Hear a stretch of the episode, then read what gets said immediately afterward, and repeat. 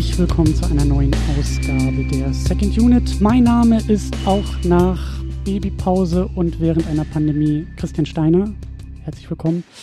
Und ich bin natürlich nicht allein in dieser Ausgabe. Ich habe die wunderbare Christiane von den wunderbaren Brainflix dabei. Hallo. Hallo Christian, schön, dass ich mal wieder da sein darf. Ja, schön, dass du die Einladung äh, so, ähm, so, so angenommen hast. Äh, ich glaube, ich habe uns beiden mit diesem Film, mit der Filmauswahl ja durchaus, habe ich uns was zugemutet?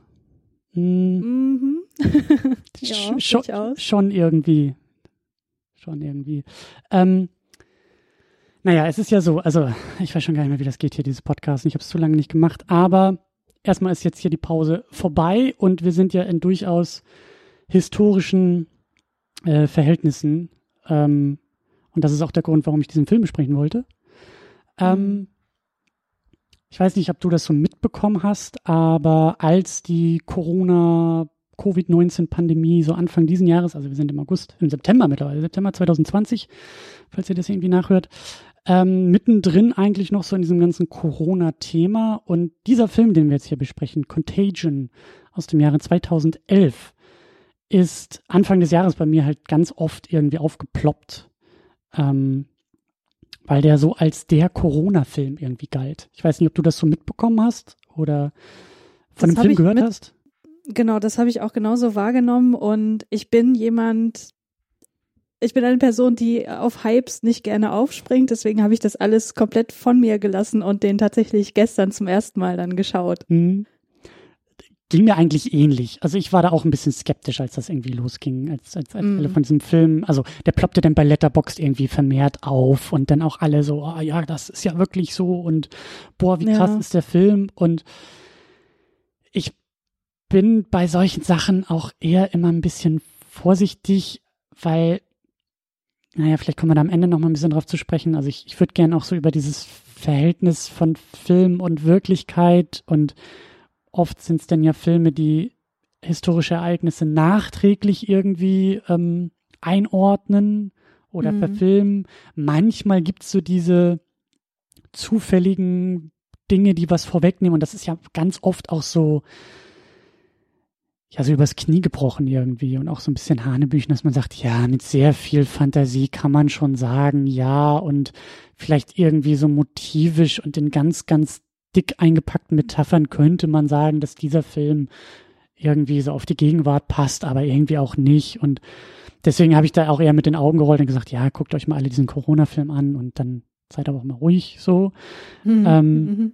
Aber ich war trotzdem neugierig und ich will das trotzdem auch hier im Podcast so ein bisschen thematisieren. Also dachte, das ist vielleicht ein ganz guter Anknüpfungspunkt so nach dieser ganzen größeren Pause, mhm. ähm, auch mit dem Film mal wieder zu starten. Und äh, als ich ihn dann auch jetzt die Tage geguckt habe, dachte ich, holy shit, das ist jetzt kein, also das, also das ist schon sehr krass, wie sehr, also ich habe den Film geguckt und dachte, die erste Hälfte das ist eine Dokumentation. So detailliert ja. und so genau war dieser Film mhm. in den Dingen, die wir jetzt in der Wirklichkeit irgendwie gesehen haben.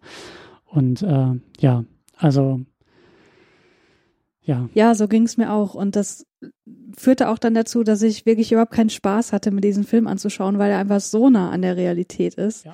Und ich dadurch halt die ganze Zeit damit beschäftigt war, das Gezeigte irgendwie mit unserer Realität zu vergleichen. Und ich konnte mich überhaupt an keinem Punkt irgendwie so in diesem Film verlieren, was auch irgendwie mhm. an dem dokumentarischen Stil lag, den du gerade genannt hast. Und das hat dann dazu geführt, dass ich eigentlich die ganze Zeit eine sehr kritische Distanz zu dem Gesehenen hatte. Interessant, interessant. Ähm, vielleicht kommen wir da auch noch drauf zu sprechen. So dieses, diese, diese Wechselwirkung. Sehr, sehr interessant. Vielleicht müssen wir auch ein bisschen noch über uns sprechen, wie wir diesen Film wahrgenommen haben. Sehr gutes, sehr guter Punkt, sehr gutes Thema. Ähm, bevor wir das tun, bevor wir jetzt hier wirklich ans Eingemachte gehen, äh, vielleicht noch ein kleiner Hinweis, falls ihr die ähm, State of the Unit, äh, die jetzt die Tage rausgekommen ist. Falls ihr euch das irgendwie nicht zu Gemüte geführt habt, möchte ich das trotzdem noch mal ganz kurz erwähnen, was da Thema war. Nämlich, ähm, ihr könnt diesen Podcast weiterhin unterstützen und auch hoffentlich umso mehr. Denn damit das Ganze hier auch, mh, hm, sagen wir mal, regelmäßig, nämlich monatlich weitergehen kann, ähm, ist es äh, nötig, dass wir drüben bei Steady ein bisschen Kohle zusammenkratzen und vor allen Dingen auch nur noch bei Steady. Ähm, klickt euch da gerne mal durch. Das ist eine Summe von 400 Euro, die ich da gerne zusammen hätte, damit auch dieser Podcast wirklich fest und regelmäßig einmal im Monat weiterhin und wieder stattfinden kann. Ihr könnt euch da durchklicken, ihr könnt euch da ein paar Pakete gönnen und unter anderem diesen Podcast live hören oder eben auch ähm, Teil der Sendung werden oder eben auch äh, mit sehr, sehr viel Ruhm, Ehre und Dankbarkeit überschüttet werden. Ähm, das Ganze könnt ihr bei steadyhq.com slash secondunit auch direkt aufrufen oder äh, wenn ihr, so wie ich, Overcast auf dem iPhone benutzt, dann könnt ihr auch einfach mal in äh, euren Player schauen und da ist nämlich ein kleiner Button drin mit einem Euro drauf. Wenn ihr darauf klickt, landet ihr direkt bei Steady. Das Ganze geht mittlerweile auch über den Player direkt einzubinden. Ähm, ihr findet das schon irgendwie. Ähm, vielen, vielen Dank an alle, die das auch schon tun und auch schon getan haben, unter anderem auch du, Christiane. Vielen, vielen Dank für jegliche Form der Unterstützung und lasst uns da gerne noch ein bisschen äh, was zusammentragen, damit das auch hier in Zukunft so schön regelmäßig weitergehen kann wie bisher. Gut, äh, übers Vorverständnis zum Film haben wir ja eigentlich auch schon ein bisschen gequatscht. Ähm, hm. Ich, ein Punkt, den ich aber noch so ein bisschen äh, mit, mit äh, erwähnen wollte, weil ich den bisher nur so aus dem Augenwinkel, also so, so aus dem Verständniswinkel äh, aufgenommen habe, ist Steven Soderbergh, der Regisseur mhm. des Films. Ähm, ich weiß nicht, sagt dir Soderbergh was? Kennst du Filme von ihm oder Stilmittel oder so? Ich kenne nicht so viele Filme von ihm, deswegen kann ich nicht sagen, was seine Stilmittel sind. Also ich habe gestern auch mal in die Filmografie reingeschaut und habe festgestellt, neben dem jetzt hier habe ich noch Solaris, Magic Mike und Logan Lucky gesehen. Mhm. Und ähm, die anderen Filme, die da so draufstehen, das sind aber auch so typische Filme, wo ich weiß, ja, nee, die würde ich mir jetzt aber auch nicht unbedingt angucken. Also diese ganze Oceans-Reihe zum Beispiel ist überhaupt nicht mein Ding. Ähm, werde ich mir wahrscheinlich niemals anschauen. Und äh, insofern habe ich da jetzt nicht so das Rieseninteresse, mich weiter mit seiner Filmografie zu beschäftigen. Aber die, die ich gesehen habe, die fand ich durchaus ganz gut. Geht mir ähnlich mit dem Unterschied, dass ich tatsächlich Interesse jetzt an ihm bekommen habe. Ähm, okay. Ich hatte auf der Berlinale 2018 irgendwie seinen seinen Film gesehen, Unsane, glaube ich, mit Claire Foy in der Hauptrolle. Der hat mich damals so mega überrascht, weil ich einfach komplett blind in diesen Film gegangen bin. Mhm. Ähm, und das ist, also Soderbergh, also der Name hat mir auch schon immer was gesagt und eben auch so ein so einen gewissen Status, den er irgendwie auch hat. Und dann eben mit diesem Unsane-Film ist er halt irgendwie, äh, ja, den hat er irgendwie nur auf dem iPhone gedreht und auf mehreren iPhones und selber irgendwie Kamera gemacht. Und das hat dem Film in meinen Augen auch ähm, ähm also besser gemacht. Das war jetzt nicht nur irgendwie ein Gimmick oder sowas. Mhm. Ähm, und dann irgendwie, weiß nicht, ich glaube, der ist irgendwie ich weiß nicht, ob es ganze zehn Jahre waren, aber auf jeden Fall eine Zeit lang hat er sich dann irgendwie von Hollywood und Film irgendwie äh, weggewendet äh, und ich glaube, Logan Lucky war dann der erste, mit dem er wieder zurückkam und irgendwie, also die, die, die Person oder der Filmemacher Steven Soderbergh so, den habe ich über Fetzen irgendwie immer mal aufgenommen. Mm. Und auch die Oceans-Filme, die du erwähnt hast, die habe ich halt damals irgendwie, als sie rauskamen und dann war das für mich halt irgendwie so ein George Clooney-Film, so unter mhm. dem Stempel irgendwie so, hm, ja, weiß ich auch nicht, was ich davon halten soll und ich weiß gar nicht, ich glaube von drei Filmen habe ich bestimmt irgendwie anderthalb oder so geguckt und irgendwie auch so, so desinteressiert so nebenbei irgendwo ähm, oder mal in der Sneak Preview irgendwie aufgeschnappt und das Interessante ist halt eben, dass jedes Mal, wenn ich jetzt sehr bewusst einen Steven Soderbergh-Film gesehen habe, war ich extrem begeistert. Logan Lucky mhm. zum Beispiel auch, den habe ich geguckt, weil ich eine Comedy mit Daniel Craig sehen wollte und sehr begeistert war, wie lustig Daniel Craig sein kann und mhm. äh, wie, wie, wie gut mir Adam Driver in dem Film gefallen hat. Und also es gab ja. immer irgendwie andere Gründe als Soderbergh, mir seine Filme anzuschauen. Und ich bin aus jedem Film irgendwie raus und dachte, also dieser Soderbergh, also irgendwie muss ich mir den mal genauer anschauen. Und mhm. genauso geht's mir jetzt auch mit Contagion, weil, also wir haben, oder ich habe den jetzt eben aus dieser Corona-Prämisse irgendwie auch geschaut. Aber da sind so einige Punkte auch dabei, die, glaube ich, auf Soderberghs Konto gehen, die mir wirklich sehr, sehr gut gefallen haben. Deswegen, ähm, ja, ich glaube, ein paar äh, Punkte zu Soderbergh werden wir auch noch rausarbeiten, aber wir sind beide jetzt nicht die großen ähm, äh, Fans mit wahnsinnig viel Kenntnis, deswegen mal gucken, wie viel wir da so äh, trotzdem irgendwie rausziehen können. Aber es ist schon, ich glaube schon, dass ich da mal ein bisschen genauer drauf gucken sollte, was Soderbergh so gemacht hat. Ja, was mich jetzt noch interessieren würde bei den Filmen, die du jetzt gesehen hast, hast du denn da irgendwie übergreifende filmische Mittel feststellen können? Also jetzt bei dem Film, den wir beide geguckt haben, ist mir halt dieses Color Grading extrem aufgefallen. Ich erinnere mich aber nicht, dass das bei den anderen Filmen, die ich gesehen habe, so krass war.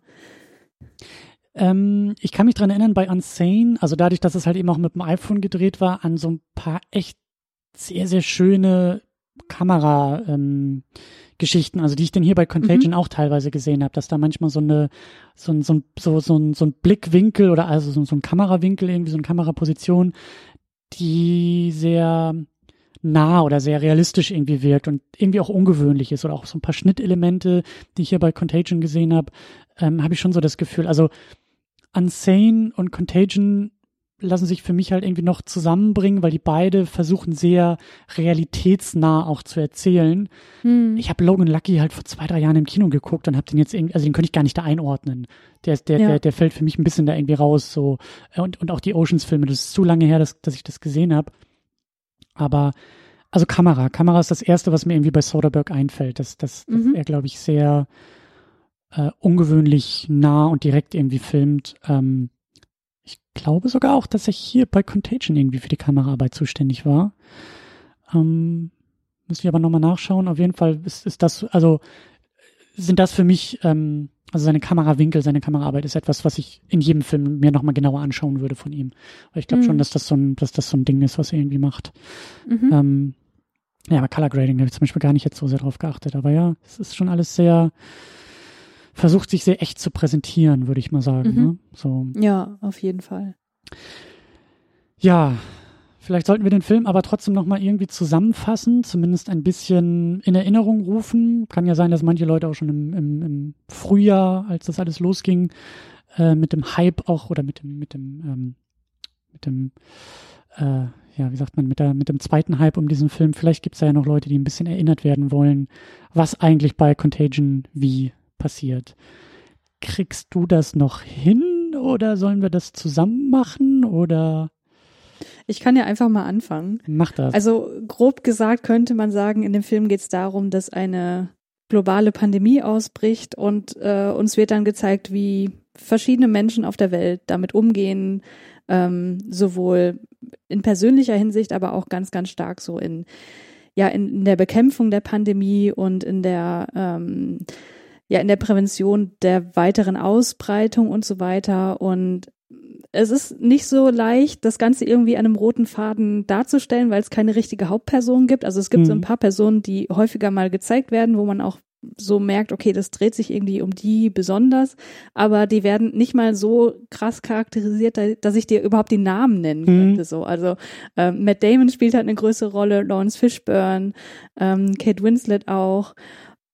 Und ähm, ja, und äh, ganz, ganz viel, was wir im Film eben sehen, wie sich die Welt quasi, wie die Welt quasi auf diese Pandemie reagiert, das ist halt ganz krass das, was wir auch in ähnlicher Weise tatsächlich erlebt haben und immer noch erleben. Ähm, also sprich, dass beispielsweise die Menschen in Isolation gehen müssen, ähm, dass Verschwörungstheorien aufkommen, dass ähm, ja man erstmal sieht, dass diese globale Verbreitung ausgehend von den Großstädten sich relativ schnell vollzieht. Ähm, mhm. Auch dieser Aspekt, dass ökonomische Interessen auf die Maßnahmen zur Verhinderung der Ausbreitung treffen, dass Hamsterkäufe gemacht werden. Also das findet sich alles irgendwie hier auch wieder. Mhm. Und das ist auch das, was, was ich dann so überraschend fand. Also ich finde es halt immer so ein bisschen, ich fand es jetzt auch so ein bisschen,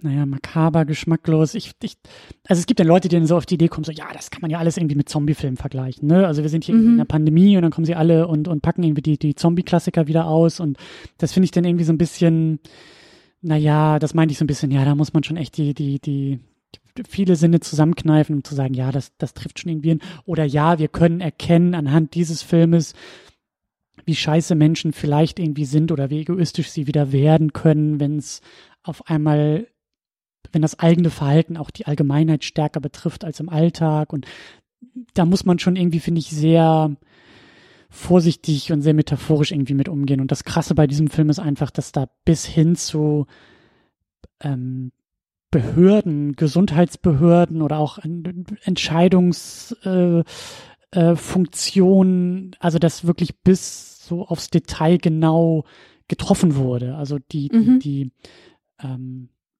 also die Personen, die hier in dem Film vorkommen, das Ganze ist ein Ensemble-Cast, das Ganze ist halt, wie du sagst, ohne zentrale Figuren, auch ohne zentrale persönliche Handlung, sondern eben mit so einer globaleren Perspektive und mit so einem, also die, die, die Geschichte ist die Pandemie selbst und wie sie aus mhm. allen verschiedenen Ecken ähm, erzählt und erlebt wird. Du hast den Familienvater mit Damon, du hast aber irgendwie auch den äh, Vorsitzenden da von der amerikanischen Gesundheitsbehörde gespielt von Lawrence Fishburne. Also es sind so die verschiedenen Ebenen, die da auch irgendwie mehr oder weniger interagieren und das halt wirklich im Detail auch getroffen, bis hin zu Diskussionen, die genauso in einem Film geführt werden, wie sie denn ähm, bei uns auch in der Realität äh, geführt wurden. Also ein Beispiel ist dann, also wo ich, wo ich halt wirklich ähm, sehr ähm, ja, äh, sehr durcheinander geschüttelt vor dem, vor dem Fernseher saß, als sie halt diesen R0-Faktor ähm, diskutiert haben. Also ja, die Szene, ja. wie halt diese Pandemie, also wie viele Leute eine infizierte Person weiterhin ansteckt und wie man das mit verschiedenen Krankheiten vergleichen kann und wie es darum gehen muss, diesen Faktor so zu senken. Und dann dachte ich so, ja, das hat uns der Drosten irgendwie vor einem halben Jahr auch so erklärt. Also das, ähm, ja. das war schon echt krass mit anzusehen, wie, wie, wie das halt eben, ja, also wie dieser Film so ein Thema ähm, vorweggenommen hat, aber eben auch also da werden wir vielleicht am Ende auch nochmal so drauf zu sprechen kommen, was das vielleicht auch so emotional auffüllend macht, wie vorhersehbar das eigentlich alles war. Und damit meine ich jetzt ja. nicht, dass so eine Pandemie entsteht und dass irgendwie Menschen sich infizieren, sondern was auch die benötigten Schritte sind, um dagegen anzugehen und, und, und wie, also wie sozusagen die, die Checkliste irgendwie aussieht, die man da durchgehen muss, um so eine Pandemie irgendwie auch zu bewältigen. Und das war, puh, Mhm. Das hat schon irgendwie aufgewühlt, fand ich. Ja, auf jeden Fall, wo du gerade die Szene erwähnt hast mit dem R0-Wert. Also die fand ich wirklich bemerkenswert, weil zum einen hat mir das gezeigt, okay, dieser Film hat irgendwie auch so einen aufklärerischen Wert, weil der vermittelt da wirklich Wissen, was irgendwie auch ganz hilfreich ist. Gleichzeitig war das aber auch so eine Situation, die ich halt oft habe, wenn ich irgendwie einen Film gucke und da werden so psychische Störungen erklärt, wo mhm. ich denke, ja, okay, kenne ich. Und es war so ähnlich vom Gefühl her, aber auch nochmal was anderes, weil ich wusste, der R0-Wert, das ist ein Wert, den kennt wahrscheinlich jeder, der den Film jetzt irgendwie guckt zur heutigen Zeit. Und das ist irgendwie so, ein so ein kollektives, äh, weiß ich nicht, so, so ein kollektives Aha-Erleben, was man da wahrscheinlich hat, wenn, wenn Kate Winslet da den R0-Wert äh, erklärt und sagt, dass der nicht unter eins und, äh, oder nicht über eins kommen darf und so weiter. Ähm, das fand ich wirklich merkenswert an der Stelle. Und das Krasse ist ja, dass dieser Film neun Jahre alt ist. Also wenn wir den jetzt vor ja. neun Jahren besprochen hätten, wir würden den komplett anders besprechen, wir würden ihn komplett anders ja. wahrnehmen. Und diese Szene, also ich sehe uns in einem Paralleluniversum, wie wir genau diese Szene besprechen und sagen, ja, das ist wirklich erzählerisch ganz sauber gemacht. Ja, das ist eine wichtige ja. Information, die wir für den Film brauchen und wirklich genau. toll, wie das in der einen Szene und mit Tafelbild und da so, da haben die sich wirklich auch in der Inszenierung was gedacht. Und jetzt sitzen wir hier und sagen so, das wirkt komplett anders, diese Szene. Mm. Also das, ja. das, das, erreicht uns irgendwie ganz anders. Ich habe auch ganz große Schwierigkeiten gehabt, den Film filmisch irgendwie wahrzunehmen. Ja. Weil so viel, also weil wir so viel aus der Realität irgendwie kennen. So diese Distanz, diese, diese filmische Distanz zu dem Erzählten ist irgendwie ganz schwierig mm. einzunehmen für mich mm. gewesen. So. Und das, das, und deswegen finde ich das eben auch interessant. Also deswegen ist das für mich was anderes als irgendein Zombiefilm, den ich jetzt irgendwie aus so einer Pandemiebrille irgendwie deuten kann, weil das mhm. hier ist irgendwie sehr nah und sehr direkt und auch sehr wirklichkeitsnah irgendwie. Und das, ja, ist irgendwie eine ja, andere genau. Qualität des Filmes so. Ja, man muss keine, keine Metaphern irgendwie deuten, es ist einfach ja. komplett in your face. Ja. Ja, und, also, und dieses komplett in your face ist halt, glaube ich, auch so eine Sache, die wir jetzt sagen können. Ja. Vor neun Jahren ja. irgendwie nicht so gesagt hätten. Aber, mm, mm. ja. Ähm, Lass uns auch noch ein bisschen über den Cast sprechen, Cast und Crew, bevor wir noch weiter einsteigen. Ein paar Namen haben wir ja schon mhm. erwähnt. Also an allererster Stelle Regie von Steven Soderbergh. Ähm, wie gesagt, ich habe Blut geleckt. Ich ähm, habe durchaus Interesse, weiteres Interesse an ihm. Ähm, ja, was, also ich würde sagen, so die Regie ist halt sehr, ja, sehr, also die ganze Inszenierung, aber auch, glaube ich, die Regie ist halt sehr wirklichkeitsnah. Also es versucht sehr, das ist irgendwie auch ganz toll in der Erzählung, also Drehbuch von Scott Z. Burns, der das anscheinend, also das meine ich ja, das Paradoxe ist ja, dass man das vor neun Jahren, der hat mit Expertinnen und Experten einfach gesprochen und da war, glaube ich, schon ziemlich klar, wie sowas verlaufen wird und wie man darauf reagiert und wo auch die sozusagen Entscheidungsfaktoren und Unsicherheiten irgendwie sind, welche welche Institutionen besetzt werden müssen nachher mit Schauspielenden und so. Das ist schon ist irgendwie sehr paradox. Aber die beiden zusammen, finde ich, haben das sehr, sehr also sehr, sehr, sehr, ja, realitätsnah, wie wir jetzt sagen können, aber eben auch so, so in der Inszenierung irgendwie auch sehr, also das Ganze ist halt eben nicht filmisch aufgeladen, ist jetzt nicht irgendwie ähm, bestückt auch mit Erzählsträngen, wo ich jetzt sagen würde, boah Gott, ey, das ist jetzt wieder typisch Hollywood und dann ist da irgendwie die krass aufgeladene, pathetische Figur irgendwie drin oder so. Also das ist alles hm. sehr hm bodenständig, nüchtern, reduziert, distanziert und das finde ich macht es irgendwie auch besonders, oder? Mhm. Ja, ja, auf jeden Fall. Also das ist genau dieser dokumentarische Charakter, den man da ganz stark spürt, in dem eben der Film nicht diese ähm, ja diese krass überemotionalen Momente drin hat, wo man merkt, okay, das ist jetzt nur da drin, um mich irgendwie emotional zu manipulieren oder um den großen Pathos hier auszupacken. Also das ist eben gar nicht der Fall und das fand ich auch super angenehm einfach. Ich muss gerade an The Day After Tomorrow denken. Mhm. Ich äh, weiß nicht, ob du den mal gesehen hast. Ich weiß es ehrlich gesagt gerade auch nicht. Halt, äh, Wenn, dann habe ich es komplett vergessen. Jake Gyllenhaal in einer der Hauptrollen und das ist so ein Roland Ach so, Emmerich. Die, ja, okay, ja. Mhm. Brecher. Ja, den so. habe ich gesehen. Ja, ja, also ist auch nicht schlimm, den zu vergessen. Der ist halt sehr ähm, vergessenswert. Aber irgendwie, irgendwie kommt er mir gerade so in den Sinn, weil das ist, glaube ich, so das, das, das Negativbeispiel oder, oder das, das Beispiel, ähm, was Contagion eben nicht ist. Also wenn wir jetzt irgendwie ja. dran denken, dass halt eine, sagen wir mal, absehbare Katastrophe und bei The Day After Tomorrow ist es ja so Klimakatastrophe, Klimawandel, aber halt mhm. auch so extrem, dass irgendwie ganz Manhattan unter Schnee und Eis liegt und da passiert von heute auf morgen passieren halt eben auch katastrophale Dinge, aber so auch übermäßig und übertrieben und dann eben auch wieder so wahnsinnig individuell verankert. Ich glaube, Jack Gyllenhaal will irgendwie seinen Vater finden, irgendwo in, in im verschneiten Manhattan und ich glaube, ich erinnere mich auch noch an so eine an so eine Szene von einem Wissenschaftler, der vor dem UN-Sicherheitsrat irgendwie warnt am Anfang, ja, es wird zur Katastrophe kommen, wir müssen uns vorbereiten und natürlich hört niemand zu und das ist so, das ist so klischeebeladenes hm. Katastrophenkino, möchte ich mal sagen. Und Contagion ist halt das komplette Gegenteil. Also das, mhm. also wie wir jetzt ja vergleichen können, so die Checkliste wird halt irgendwie durchgegangen, aber sehr bodenständig und eben so so ja, wie du sagst, so fast dokumentarisch irgendwie auch. Und es gibt vielleicht den einen oder anderen Moment auch hier in dem Film, wo ich sage, ja gut, da ist dann doch irgendwie ein Drehbuch zu erkennen, was irgendwie erzählen und unterhalten will. Aber das ist halt so minimal. Das, ähm, ja. Ja. Ja, wie gesagt, Ensemble-Cast. Gwyneth Paltrow ist da so die, sagt man das, Patientin Null, Patient Zero, ähm, mhm.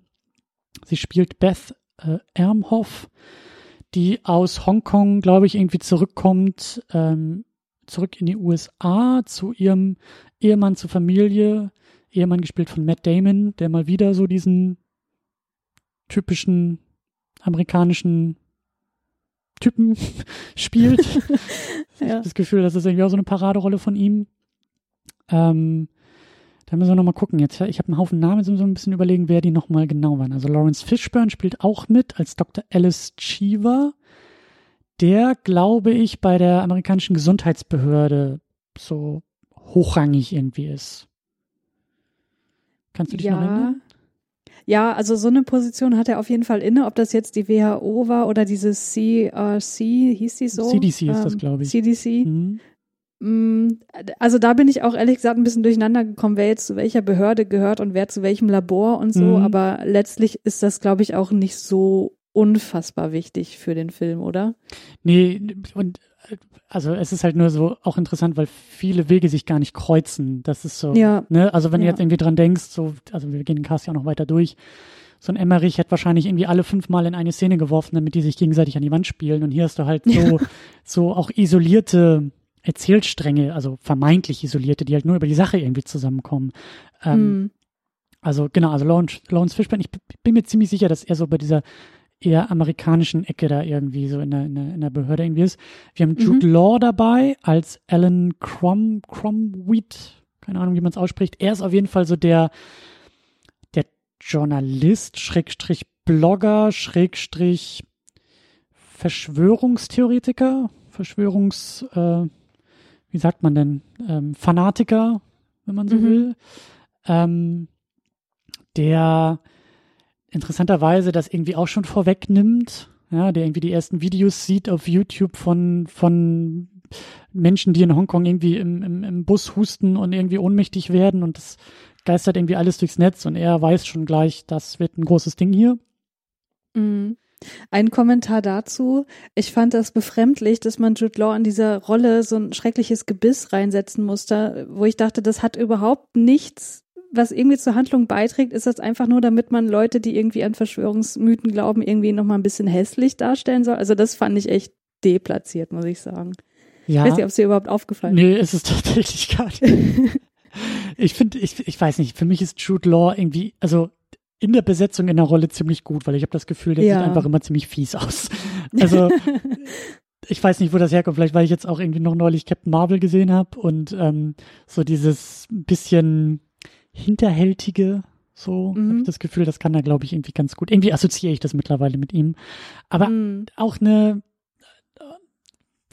ja, merkwürdige Figur, merkwürdige Rolle irgendwie, die, wie, also naja, wenn wir es jetzt so mit der Wirklichkeit abgleichen, also die gibt es, die ist absolut berechtigt.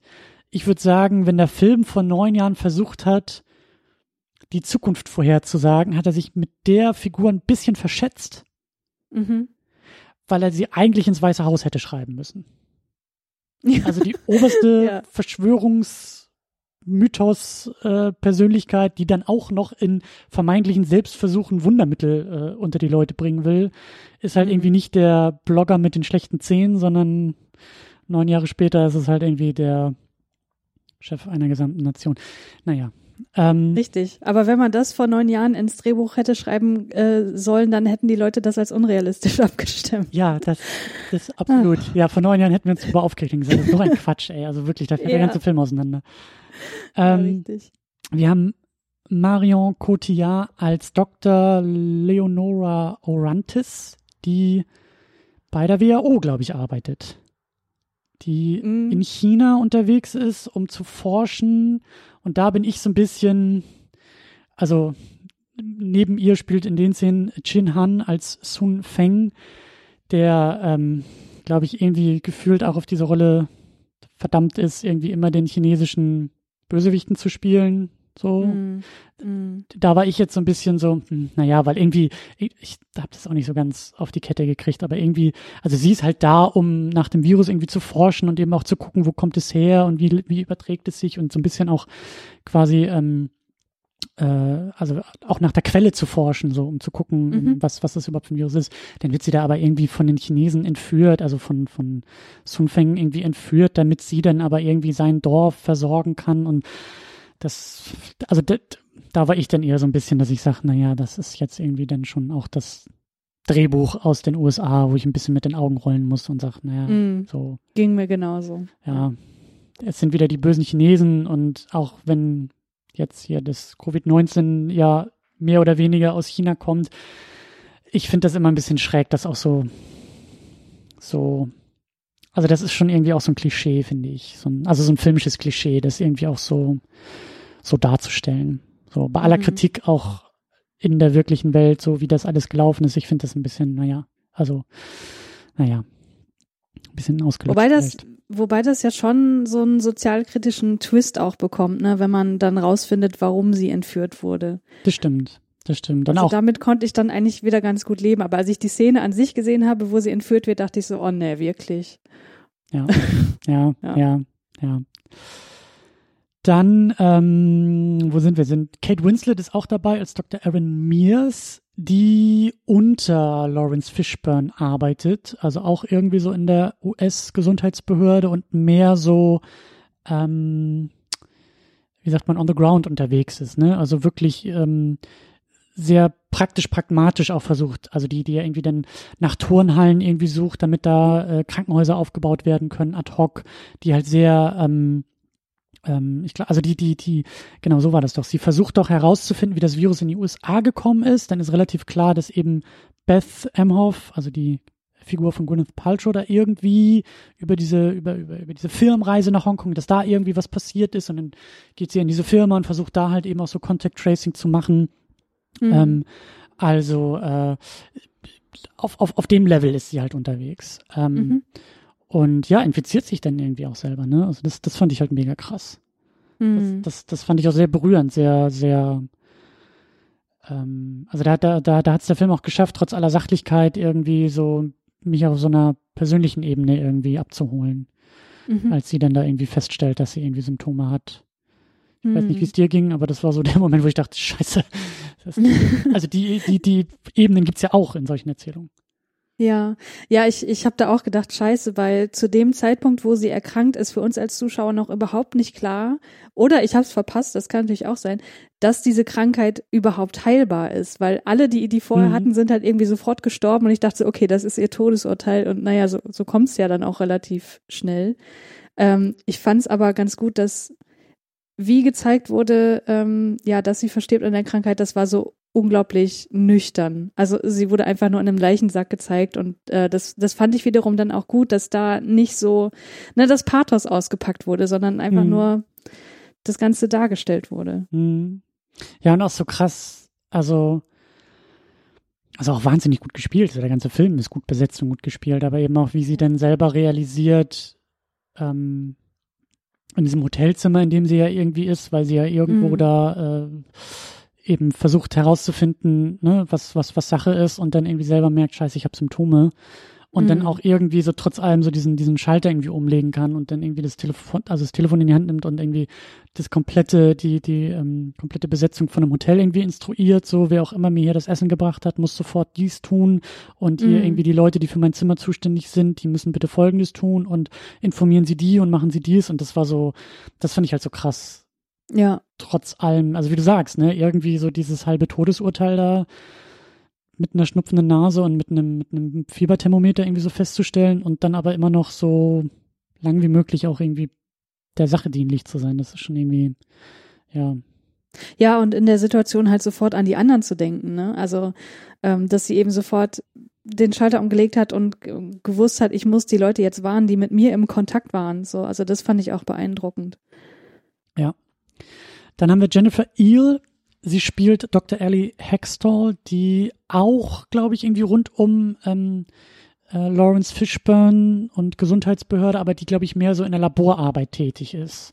Mhm. Die ist, glaube ich, diejenige, die irgendwie einen sehr experimentellen Impfstoff entwickelt und genau. ähm, den dann auch im Selbstversuch sehr, wie soll man sagen, überschwinglich ähm, an sich selbst im, testet und mhm. ihren ähm, infizierten Vater dann besucht. Und also das war für mich so der größte Moment von hm, Film oder Filmerzählung irgendwie so. Ja. Wo ich eigentlich auch da saß und so ein bisschen mit dem Kopf geschüttelt und gesagt habe, oh ja, das ist, also das ist dieser Pathos dann irgendwie. Also ihrem infizierten Vater gegenüber zu sitzen und zu sagen, so, Daddy, ja, ich habe jetzt aber hier irgendwie den Impfstoff und das ist der Versuch und entweder das klappt oder das klappt nicht, fand ich dann doch irgendwie etwas, ähm, sagen wir mal, also ich will nicht sagen unglaubwürdig, aber so ein bisschen, hm, aber andererseits, nee, ich, ich, ja? ich fand das wirklich unglaubwürdig, weil einen Impfstofftest an einer Person durchzuführen und der Film suggeriert ja, dass das, das äh, quasi das, das Moment war, wo dann ähm, ja die Heilung auch greifbar war oder zumindest mhm. der Impfstoff.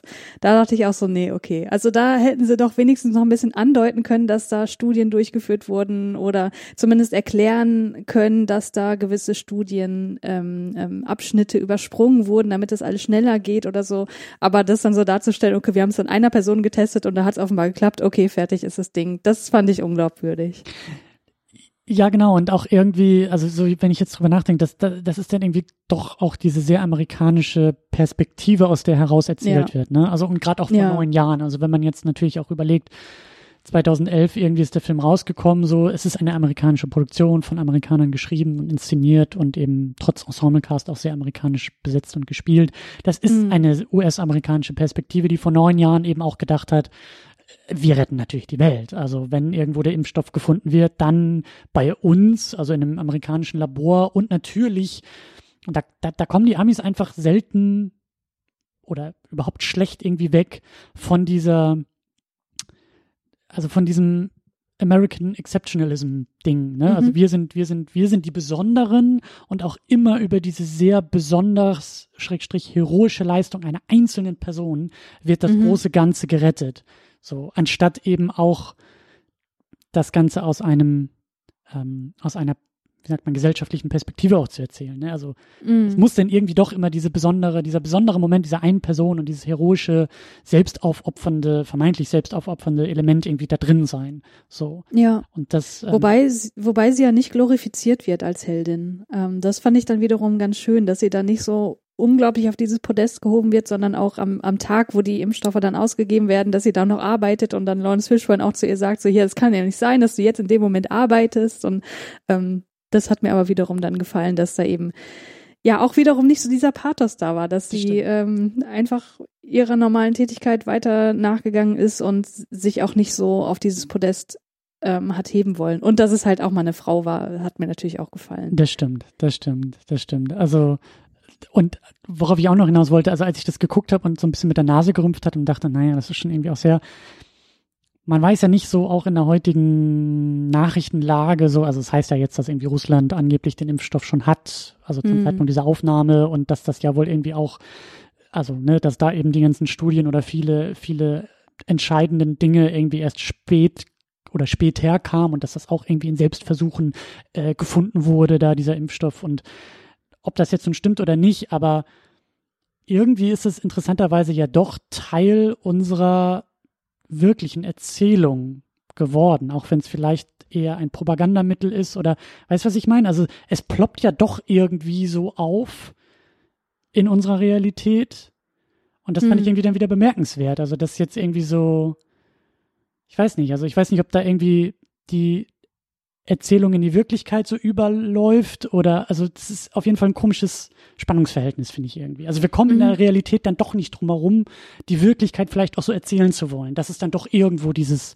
heroische, aufopfernde einer und wenn es auch nur kleinen Forschungsgruppe war oder weißt du so, das ist irgendwie, mhm. also weil eigentlich müsste man sich diesen Moment ja so vorstellen, dass das sehr nüchtern, sehr bürokratisch, sehr ja experimentell in einem Labor mit sehr vielen Fehlversuchen und sehr vielen Absicherungsmechanismen und eben sehr, sagen wir mal, langweilig und nüchtern denn zu so einem Impfstoff kommt. So, aber in so einer mhm. Erzählung muss das halt sehr aufgejazzt werden mit, und dann hat sie heroisch zur Spritze gegriffen und sich selbst und ist natürlich zu ihrem kranken Vater gefahren. So, das mhm. ist irgendwie, weiß ich nicht, wir kommen, also ir irgendwas ist an diesem Element, dass das auch in der Wirklichkeit so propagiert werden will. Komisch, mhm. finde ich irgendwie komisch. Naja. Dann haben wir noch ein paar weitere Namen. Also wir haben Brian Cranston noch dabei, der so dieses, äh, die, diese militärische Seite irgendwie ähm, verkörpert, der ja, glaube ich, ein General ist, der dann auch so für die, für die Verteilung, glaube ich, nachher so ein bisschen auch so Sicherheitsaspekte ähm, da zuständig ist. Und da fand ich ganz interessant, als er eingeführt wurde, dachte ich gleich, oh, das ist der Bösewicht. Ich bin dann schon so Breaking Prime. Da, äh, nee, dass, dass so Militärmenschen einfach die Bösewichte sind, ah. glaube ich. Ah. Aber ähm, hat sich ja dann nicht so rausgestellt. Stimmt, stimmt. Ich sehe es auch vor mir. Das ist dann wieder dieses Roland Emmerich-Klischee-mäßige, ja, ne? so, wo, wo er dann auf den Tisch ja. hat und sagt, wir brauchen den Impfstoff aber zuerst und wir sind hier in der Ne, ja. wir, wir, wir opfern uns hier täglich schon irgendwie im Krieg, da müssen wir auch geschützt werden und ja, ja, das ist schon, stimmt. Aber irgendwie, irgendwie, ich finde auch eher eine Randfigur, würde ich so sagen, ne? Wie viele ja. irgendwie auch. Also es ist schwer, dann aus so deren, deren Zutun zum großen Ganzen irgendwie dann auch nachträglich nochmal so rauszuarbeiten. Ja. Aber lustigerweise ist mir das halt erst aufgefallen, als ich dann die, die Castliste durchgelesen habe. Armin Rode ist dabei. Ja, habe ich aber gesehen also, Film schon. Ich habe das Gesicht gesehen und dachte, ja, ja, kenne ich auch irgendwo her, weil das war auch noch so der Teil, wo ich erstmal die ganzen Gesichter wieder zuordnen musste, so. Das mm. ist ja sehr vollgepackt, der Cast.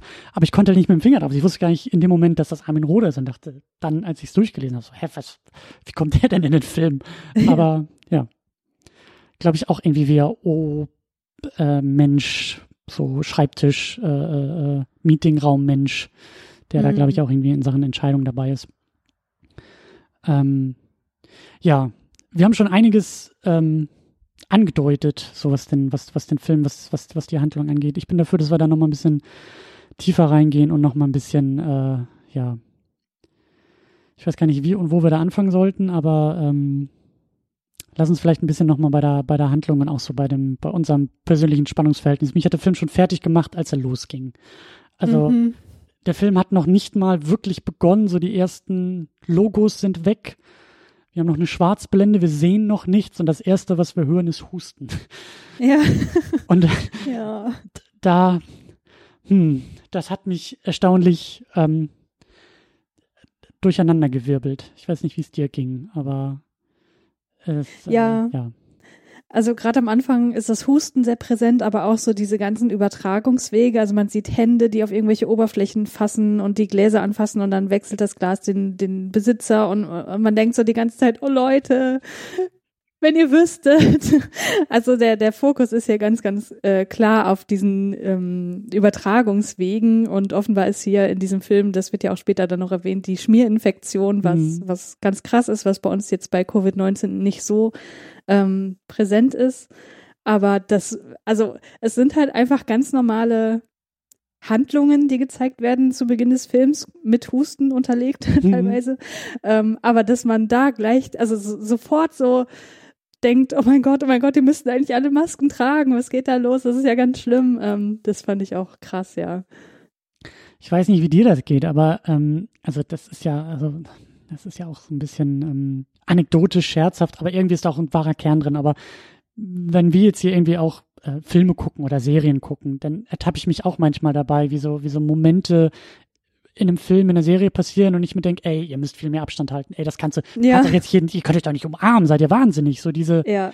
diese Verhaltensmuster, die wir jetzt irgendwie seit einem halben Jahr doch recht streng auch irgendwie so uns antrainiert haben, die wir jetzt irgendwie in so etwas hineintragen, was wir sehen. Und natürlich mhm. ist das auch irgendwie, man macht das Beste draus und vielleicht ein bisschen makaberer Humor, aber also sowas liest man ja auch oft irgendwie auf Twitter oder sieht so Screenshots von irgendwelchen Filmen, so weiß ich nicht, irgendwelche Feierlichkeiten in einem Film und also das seit einem halben Jahr ist das ja irgendwie auch so Thema. Mhm. Und also bei mir, also mir geht's teilweise auch so, dass ich mich so ertappe und dann sage, naja, es ist ja nur ein Film und das ist ja auch alles eine ganz andere Normalität noch. Aber hier, bei dem Film, bei dem wir ja wissen, laut Titel und Plakat, worum es geht, ist das mhm. irgendwie umso dringlicher, dass man den Fernseher anschreien will und sagen will, ähm, lass das Glas mal stehen und ähm, geh dir mal die Hände waschen. so. Ja.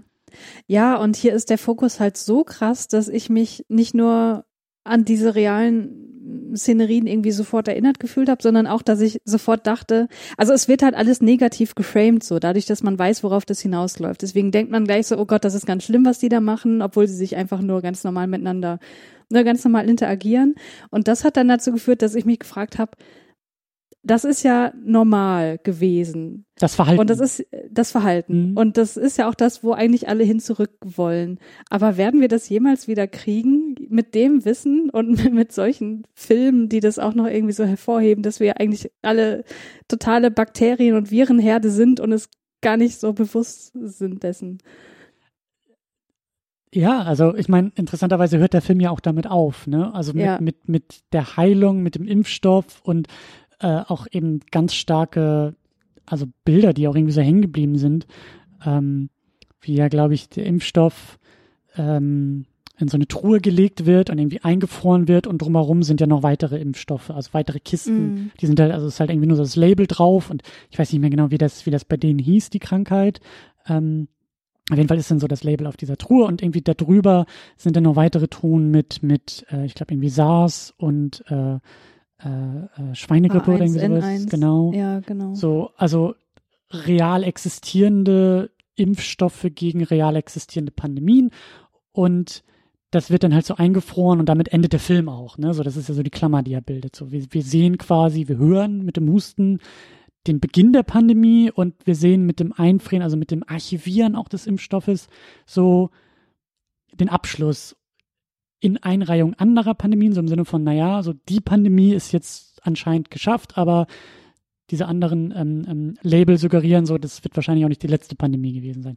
Mhm. Aber das, was du gerade gesagt hast, das macht der Film halt nicht. Ne? Also er versucht jetzt nicht irgendwie zu überlegen, wie sich dann auch, wie die neue Normalität aussieht, nachdem so etwas Weltumspannendes passiert ist. Und wir sind auch noch nicht so weit, aber spekulieren tun wir halt auch schon irgendwie, ne? So wie, mm. wie wird das für uns mal in der Realität eines Tages aussehen? Ähm, man möchte hoffen, dass da vielleicht auch ein paar, sagen wir mal, Verhaltensregeln, aber auch so weitere, also so ging mir das im Frühjahr auch tatsächlich. Ich weiß nicht, ob dir das auch ging. Ähm, das, also wir haben ja sehr rasche Veränderungen auch irgendwie gesehen. Also mhm. bestes Beispiel, was mir da so eingefallen ist, als es denn losging und als es hieß so, ja, du musst für, für einen Attest irgendwie bei deiner Hausärztin nicht extra in die Praxis kommen, um dir einen Attest ausstellen zu lassen. Du kannst telefonisch irgendwie anrufen und äh, sagen, hier, ich habe irgendwie eine Grippe oder mhm. vielleicht auch irgendwie diese neue Krankheit, aber ich bin auf jeden Fall krank und muss krankgeschrieben werden. Sondern, also ich habe das halt so gelesen, so auch in den Medien und dachte, ja krass, wie, wie, wie, wie doof sind wir eigentlich? Also wir schleppen uns, also wir sind krank und versammeln uns dann in Wartezimmern mhm. zuhauf mit Krankheiten, um dann uns gegenseitig nochmal diese Krankheiten auszutauschen. Und am schlimmsten ist, wenn du ja weißt, eigentlich bist du gar nicht krank. Du bist da, um deine Grippeimpfung abzuholen. Du bist da, um vielleicht irgendwie, weiß ich nicht, also du hast jetzt anscheinend kein, kein, keine, keine kein Virus oder sowas, sondern du bist da, um vielleicht nochmal irgendwie ein Rezept abzuholen oder irgendetwas, aber du bist in dieser Praxis, in diesem mhm. Virenhort quasi. Ja. Und wir haben das aber gesellschaftlich auch so geregelt, dass das notwendig ist. Du musst da mhm. erscheinen, um vielleicht noch irgendwie auf dem Weg Leute anzustecken und dann vor Ort noch Leute anzustecken, um irgendwie so ein Papierstück abzuholen. Und ich habe das gelesen und dachte, irgendwie, irgendwie krass. Also es braucht so eine sonderbare Situation und so ein Abstand, um etwas völlig Normales mal zu reflektieren und zu sagen, irgendwie ist das nicht der klügste Weg, den wir da gewählt haben. Aber wir mhm. schwören auf diesen Weg. Und ich weiß nicht, also das, das, das ist so ein Detail gewesen, wo ich auch dachte, ob das, das in Zukunft irgendwie besser wird, ob wir uns da bessere Sachen überlegen, weil wir das auch mal anders regeln konnten, so. Mhm. Möchte man ja hoffen, das, irgendwie. Ja, das frage ich mich auch in Bezug auf die Masken. Also das war ja sonst was, was man irgendwie kannte aus Dokumentationen in Asien, so, dass man da mal Leute gesehen hat, die irgendwie so Masken im Alltag tragen. Und dann kam das ja hier und äh, es stoß oder stieß ähm, meines Empfinden nach, äh, meines Empfindens nach erstmal auf relative Ablehnung. Mittlerweile müssen wir es aber machen und ich glaube, mittlerweile haben auch äh, hoffentlich der Großteil der Leute, naja gut, da kann man auch wieder drüber diskutieren, ähm, verstanden, dass das durchaus sinnvoll ist. Mhm. Und äh, da hoffe ich ehrlich gesagt auch, dass das was ist, was sich auch irgendwie nach der Pandemie weiter fortsetzt, dass man irgendwie zu dem Bewusstsein kommt, okay, wenn ich eine Erkältung habe, dann setze ich mir doch mal lieber eine Maske auf, damit ähm, ja, ich, ich versuche zumindest meine Umgebung irgendwie zu schützen oder so, oder gerade wenn man sehr anfällig ist für Erkältungskrankheiten, ähm, dass man das vielleicht auch weiterhin tut und dass so dieses, dieses Stigma der Maske einfach abgelegt wird und dass man eben nicht mehr rüberguckt nach, nach Asien, Japan, China, wie auch immer und denkt, die Leute, die da Masken aufhaben im Alltag in, in nicht ähm, ähm, ja besonders in infektiösen Situationen, äh, die haben doch irgendwie einen Schaden oder so. Das ist ja, also ich glaube, das hat sich mittlerweile gewandelt. Zumindest in meiner Bubble. Ich kann mich da total irren. Also ich kann auch von, von mir sprechen, ne? Also wenn ich auch manchmal Menschen vorher mit Maske in der Öffentlichkeit gesehen habe, hm, einfach weil das auch so ungewöhnlich ist. Ja. Ist das oft so ein, also war, war für mich wirklich die allererste und sehr furchtbare Reaktion, oh Gott, was stimmt nicht mit denen? Mm, also es ist genau. so etwas so, aha, also eher so dieses Abstand halten, aber auch mit so einem, sagen wir mal, sehr, also nicht so netten Verurteilungsmoment. Weißt mhm. du, so dass ich irgendwie ja. auch sauer werde und sage, warum, wenn, wenn, man so krank ist, dass man eine Maske hat, warum ist man überhaupt jetzt hier irgendwie draußen oder sowas? Und mhm. das, also das geht mir schon so, dass jetzt über auch diese, über diesen Zeitraum und auch über diese Veränderung jetzt so im öffentlichen Verhalten, also ich gucke auf Leute mit Maske eher, dass ich sage, sehr gut. Also das ist so, das ist, also das, mein Urteil hat sich komplett geändert, dass ich sage, toll, dass du eine Maske trägst. Gut, dass du das machst. Du zeigst mir damit, dass du auch an mich denkst. Und so habe ich vorher überhaupt nicht auf Leute mit Masken. Und deswegen wäre ich selber auch gar nicht auf die Idee gekommen. Also, ich weiß nicht, wie es dir ging am Anfang, als ich mit einer Maske auch raus bin und wie du sagst, auch raus musste, hm. hat sich das auch komisch angefühlt, dass ich dachte, oh Gott, ja, wie werde ich jetzt von anderen Leuten angeguckt? Denken die jetzt, ich bin ja irgendwie todkrank und schlepp das Virus jetzt irgendwie in den Supermarkt und ja. muss jetzt meine drei Bananen kaufen und ich werde jetzt so verurteilt, wie ich vor andere verurteilt habe. Richtig, ja. Und das hat, da hat sich schon was äh, verändert und da habe ich auch drüber nachgedacht und dachte auch, ja, da möchte man hoffen, dass das irgendwie eine Sache ist, die vielleicht so gar nicht mehr weggeht. Oder eben auch das Bewusstsein, wenn man auch nur eine Erkältung hat, vielleicht dann sich doch nicht zur Arbeit schleppt mm. und da andere Leute irgendwie infiziert, weil es einfach nicht nett ist. So. Mhm.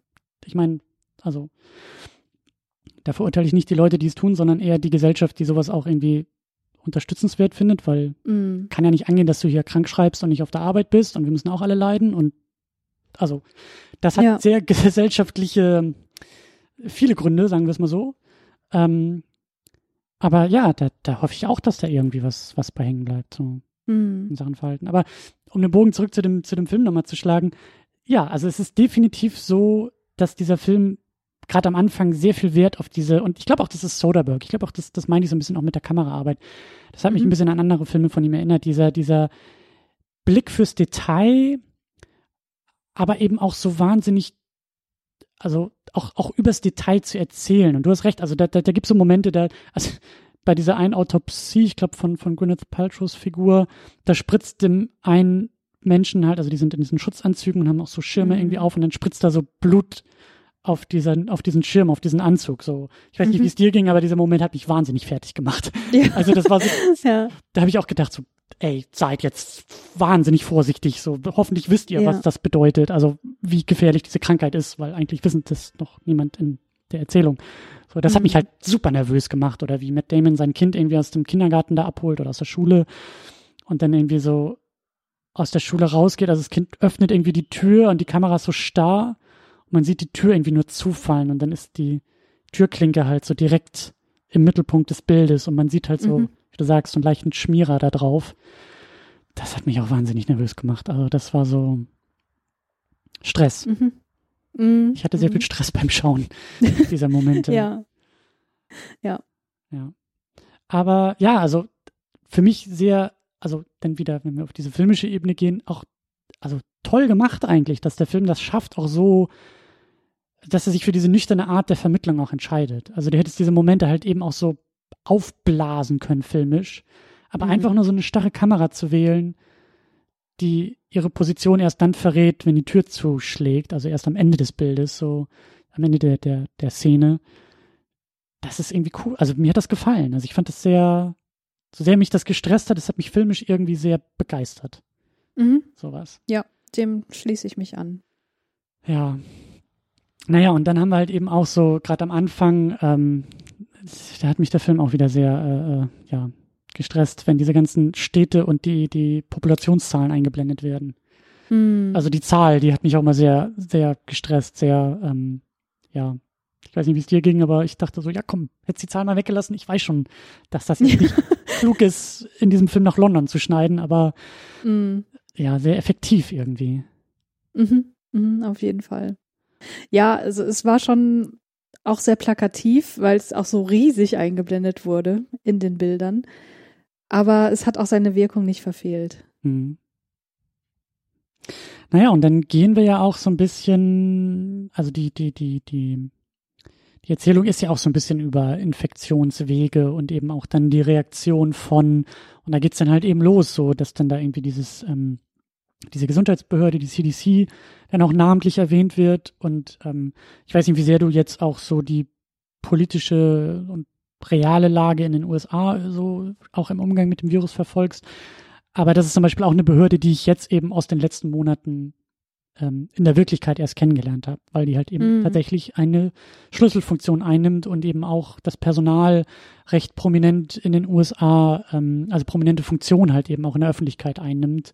Mhm. Ähm, und da war ich dann halt sehr, ähm, ja, also sehr, ich weiß nicht, was das richtige Wort ist, aber es hat mich auf jeden Fall auch irgendwie getroffen zu sehen, wie gut der Film, also da, und dass der Film auch also der erfindet nichts. Der erfindet keine Behörden. Also klar, vielleicht irgendwie Namen und Figuren und so, aber der erfindet jetzt nicht, der überträgt nichts auf Metaphern über erfundene Behörden oder über erfundene äh, Einrichtung, sondern der geht den realweltlichen Weg. Wir haben die CDC, mhm. wir haben die WHO und das fand ich halt auch am Anfang sehr, ähm, ja, das hat mich auch irgendwie aufgewühlt, aber auch irgendwie reingezogen in die, in die Erzählung.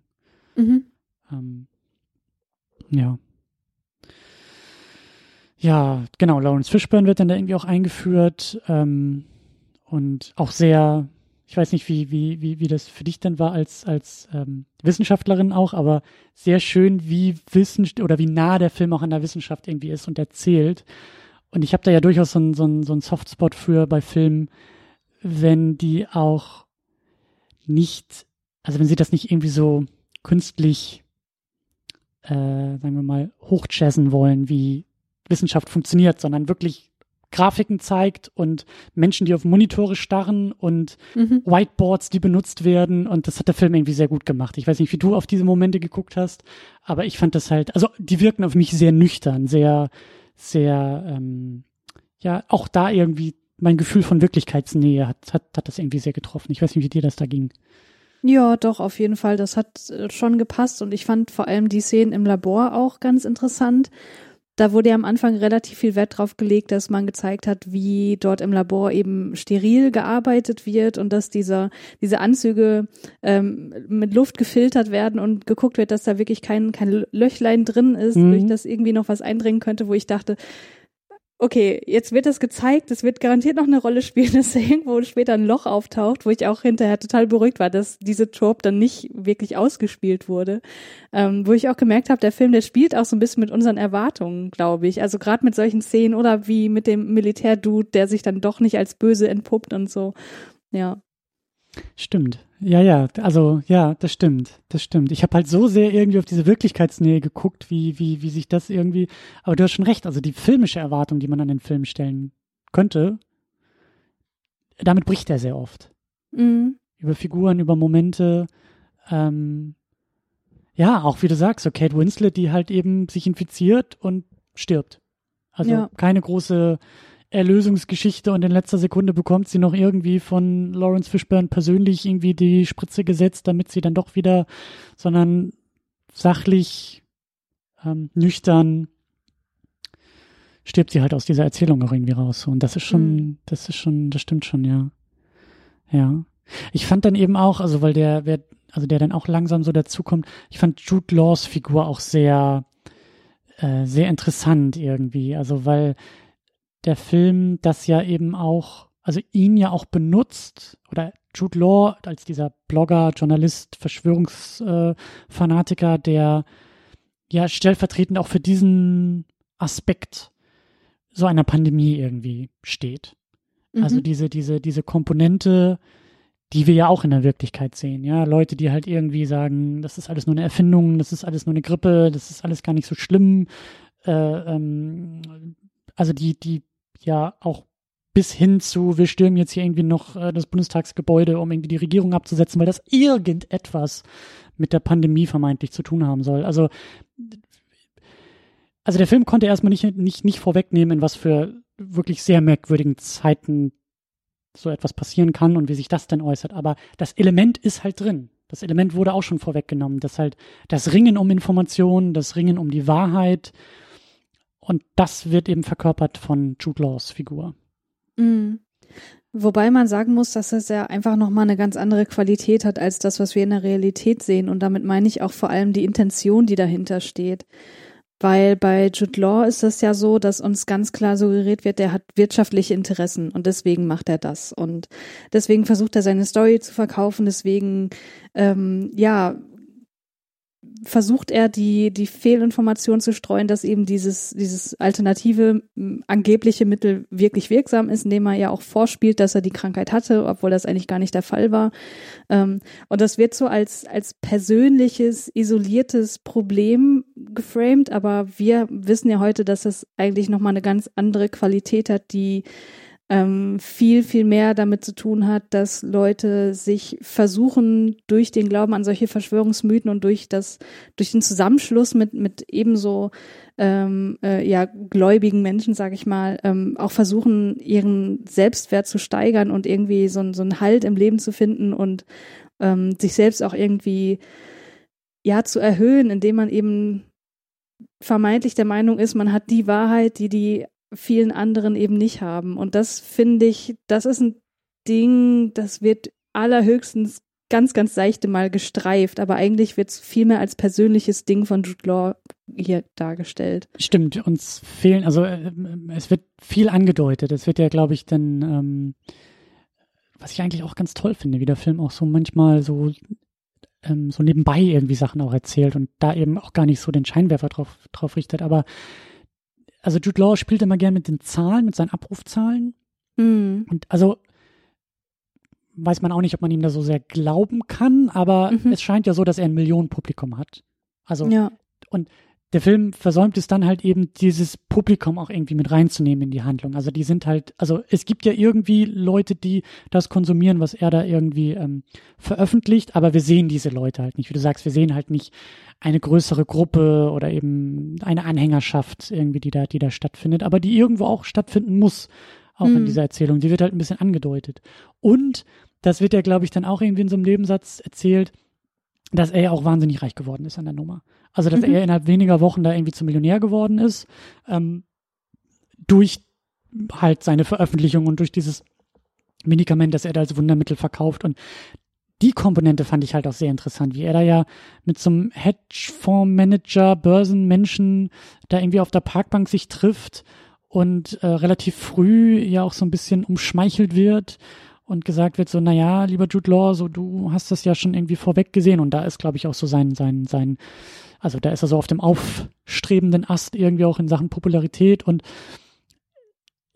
das wird halt auch eher angedeutet, aber ich fand das wahnsinnig spannend, weil dieser Typ dann auch gesagt hat, so ja, also Pandemie passiert, das Leben geht irgendwie auch weiter, aber wo ist die Chance? Wo mhm. ist das Investment? Wo, also wie können wir uns und wo können wir uns bereichern? Und mhm das ist natürlich auch eine Komponente, die irgendwie stattfindet. Und damit meine ich jetzt auch nicht die ganzen Verschwörungsfanatiker, die sagen, hier, der Drosten ist persönlich mit Bill Gates irgendwie Aktionär von der Deutschland GmbH und deshalb wollen sie uns alle impfen, sondern ich meine halt eher so dieser Aspekt, also mich hat das dann auch nochmal anders auf die Wirklichkeit gucken lassen, weil wenn wir Jude Laws Figur auf die Wirklichkeit übertragen, und das meine ich jetzt gar nicht mal so scherzhaft, dann ist das erste Pendant tatsächlich Trump. Also mhm. jemand, der vor Mikrofon und vor Millionenpublikum ein Wundermittel proklamiert. Also das hat er mindestens einmal getan mit diesem Hydroxychloroquin oder wie das heißt, ähm, wo halt auch Leute spekuliert haben oder sich gewundert haben und überlegt haben, ob es vielleicht auch wirtschaftliche Zusammenhänge zwischen dem Trump-Imperium und diesem Medikament gibt. Ja, also mhm. warum, also klar, er hat politisches Interesse daran, von heute auf morgen sagen zu können, äh, gibt eine Heilung und jetzt ist das Thema vom Tisch.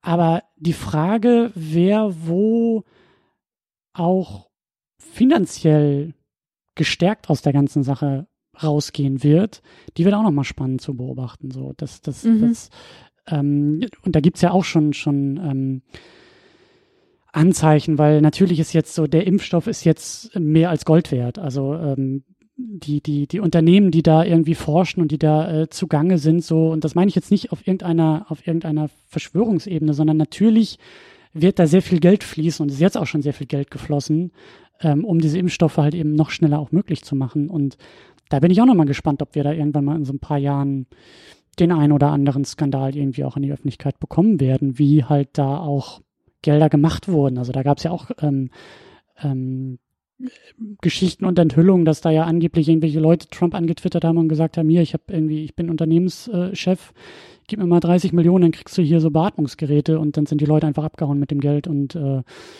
also mhm. da, da, also dieses und das fand ich halt so krass, dass auf auf diese Szene runtergebrochen zu sehen, dass da halt zwei Menschen sich gegenüber sitzen und sagen, wir diskutieren diese Pandemie, aber wir diskutieren das auf einem anderen Level, als zu fragen, wie können wir Menschenleben retten, nämlich wie können wir dafür sorgen, dass wir beide hier auch was dran verdienen. So, mhm. das war so ein Moment, wo ich dachte, ja, das, huh, das trifft irgendwie auch. Ja, ja, auf jeden Fall. Also das zeigt nochmal ganz klar, dass diese Pandemie auf ein kapitalistisches System trifft und da natürlich auch gewisse Interessen herrschen, die daraus Profit schlagen können. Und ich finde, man muss nicht mal auf die oberste Ebene zu Trump gucken, sondern das fängt ja auch schon im Kleineren an, dass eben versucht wird, ähm, von Homöopathen da irgendwelche ja. Mittel gegen Corona an die Leute zu bringen, wo man sich auch nur an die Nase, also äh, an den Kopf fassen kann. Und ähm, das ist einfach so perfide. Aber ich meine, das, das ist ja nicht, das ist, man muss ja sagen, das ist nichts Neues. Das kennen wir genauso von irgendwelchen Krebserkrankungen oder so. Mm, nur dass ja, es jetzt halt durch die Pandemie einfach eine viel breitere ähm, ja, Bevölkerungsmenge trifft. Und ja, schwierig. Ja, auf jeden Fall, ja, es ist auch so eine Sache, da habe ich jetzt so auch noch nicht so viel drüber nachgedacht, aber wie jetzt auch, also, weil es mir wirtschaftlich immer noch gut geht und also mm.